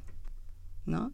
Y mejor para dónde, porque A ver, justo por aquí Mireya Ayanami mandó una pregunta por mensaje que estaba interesante. Decía que le, gustaría conocer, Alejandra, tu opinión personal sobre el tema de las pensiones para los adultos mayores y para los discapacitados que ha implementado el gobierno, eh, porque eh, escribió algo así como, entonces piensa la doctora que hay que quitarlas. No, todavía no, nadie dijo eso. ¿Cómo fue? ¿Cómo está? No, no, para nada. Este, al contrario, yo creo que ese eh, ese tipo de pensiones van a ser más altas con el tiempo, ¿no?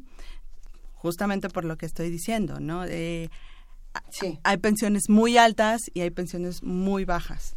Y a lo que estamos eh, a lo que estamos yendo con el sistema de pensiones de cuentas individuales es que sean muy bajas. Entonces va a tener que haber un- una pensión complementaria tipo eh, universal, ingreso, univers- in- ingreso básico universal, ¿no? Que para todos, para complementar, porque no nos está alcanzando, ¿no? ahí. Porque nos estamos gastando un billón de pesos en pensiones en el 3% de, de, de, De los de pensionados, del ¿no? O sea, total de los 20% pensionados. Sí, ahí. Sí, sí, sí, es en brutal. 3%. Entonces, la desigualdad es, es muy grande, de verdad. Y yo, otra vez, ¿no? Los derechos. En la Constitución está el derecho a la educación, está el derecho a la salud. Yo no veo ningún artículo que diga derecho a una pensión mayor a 500 mil pesos al año. No. Y no tenemos, ¡Au! y no tenemos este cobertura 100% de educación con calidad. Y no tenemos cobertura 100% salud. Ya deja tú la calidad. ¿no? O sea, evidentemente la necesitamos, pero no tenemos, tenemos ah, más o menos coberturas efectivas del 50% en salud. que es lo que sí tienen países, por ejemplo, países nórdicos, ¿no? Donde tienen un estado muy amplio que, que provee estos servicios básicos de salud, de educación, entre muchísimas otras cosas. Los impuestos son muy altos, pero se van, eh, los administra el estado y ahí es- eh, tienen estos servicios básicos, ¿no? Sí, digo, yo creo que es muy difícil eh, tener un sistema de salud que atienda a absolutamente todos, claro, claro. en Claro. absolutamente todos estos padecimientos, ¿no? Porque además es Además, muy caro, ¿no? Sí. Pero eh, definitivamente hay espacio de mejora enorme, sobre todo en, el- en- en los dos, en el sector salud y en el sector educación. Este, y sí, lo que sucede es que la recaudación en esos países es mucho mejor que aquí en México. en- en México recaudamos 4% de IVA, que es lo que gastamos en pensiones, por cierto. ¿eh? Ay. Ay, ay, ay. Sí, El Me va a dar algo. 4%, 4% de IVA se va, es el 4% del PIB en pensiones, el billón.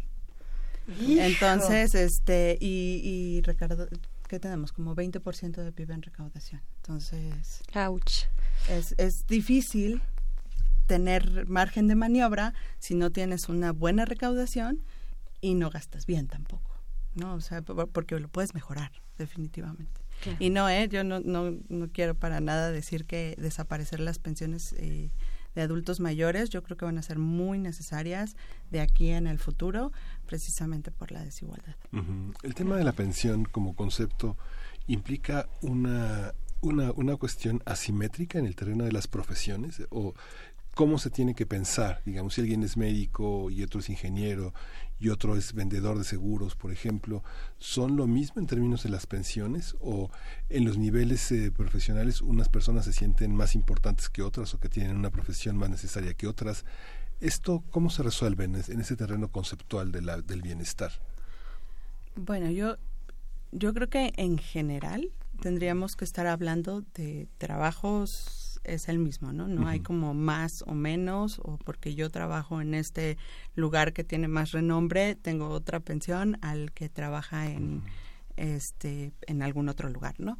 Sin embargo, hay sí creo que hay profesiones que son más riesgosas y ahí sí podría haber ciertas eh, este, excepciones.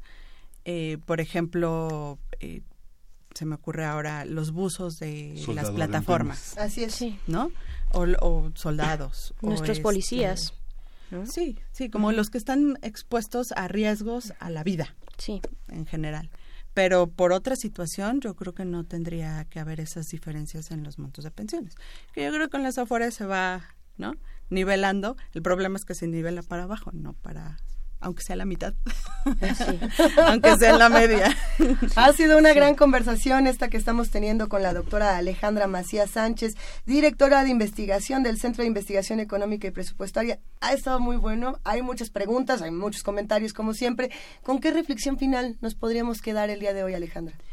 Eh, bueno, yo los invito a que se involucren más en, eh, en sus pensiones, ¿no? en su retiro por afores y si tienen eh, la oportunidad de eh, invertir por fuera o tener un seguro privado también no este pero sobre todo participar y Eso. saber participar informados eso es súper importante no Eh, porque con las redes también luego nos vamos con temas que no no son completamente Claro. ciertos pero este sí participar informados en, en su afore, en sus pensiones, pensar en las generaciones futuras, ¿no? En, esta desigualdad intergeneracional que estamos generando y bueno, invitarlos a, que por favor entren a nuestra página que es CIEP-MX.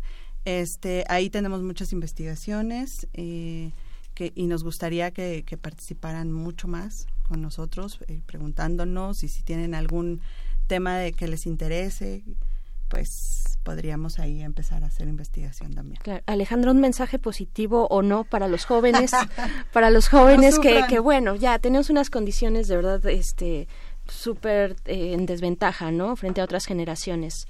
Como, ¿qué, qué, qué decir? Híjole, mira, este, yo les diría ahorren, ¿no? es muy complicado, yo lo sé, pero siempre se puede ahorrar un poco. Este, y si no en Afores porque no les convence, no tiene incentivos, no se actualiza con la inflación, pues este busquen otros instrumentos, pero sí sí creo que que piensen primero en el futuro, ¿no? Que ahora son jóvenes y bellos, pero Ay, no. el tiempo No, pasa sí, todos rápido. son jóvenes y bellos, lo hace uno por uno mismo. el tiempo pasa muy rápido y este primero que se sitúen en esa en ese pensamiento no que más adelante y con la situación que tenemos va a costar mucho trabajo entonces que vean sus alternativas de, de ahorro o de inversión este no sé ese, ese sería mi consejo no es sencillo yo lo sé pero sí primero internalizar que vamos a ser viejos y vamos a ser pobres Ouch. Vamos a ser viejos y vamos a ser Viejos y pobres. Pero no hay que tener miedo, hay que vivir intensamente. Eso. ¿No? Aquí y ahora. Esa es otra. A todo lo que da, ¿no? Hasta que los bancos Eso nos es. alcancen. Sí, O nos que el SAT alcanzan. hasta que el SAT Sí. nos alcance. Sí. Lo que pasa es que también con, la- con las innovaciones tecnológicas, pues vivimos más, ¿no? Sí. También la expectativa de vida, bueno, pero la calidad de vida es otra cosa.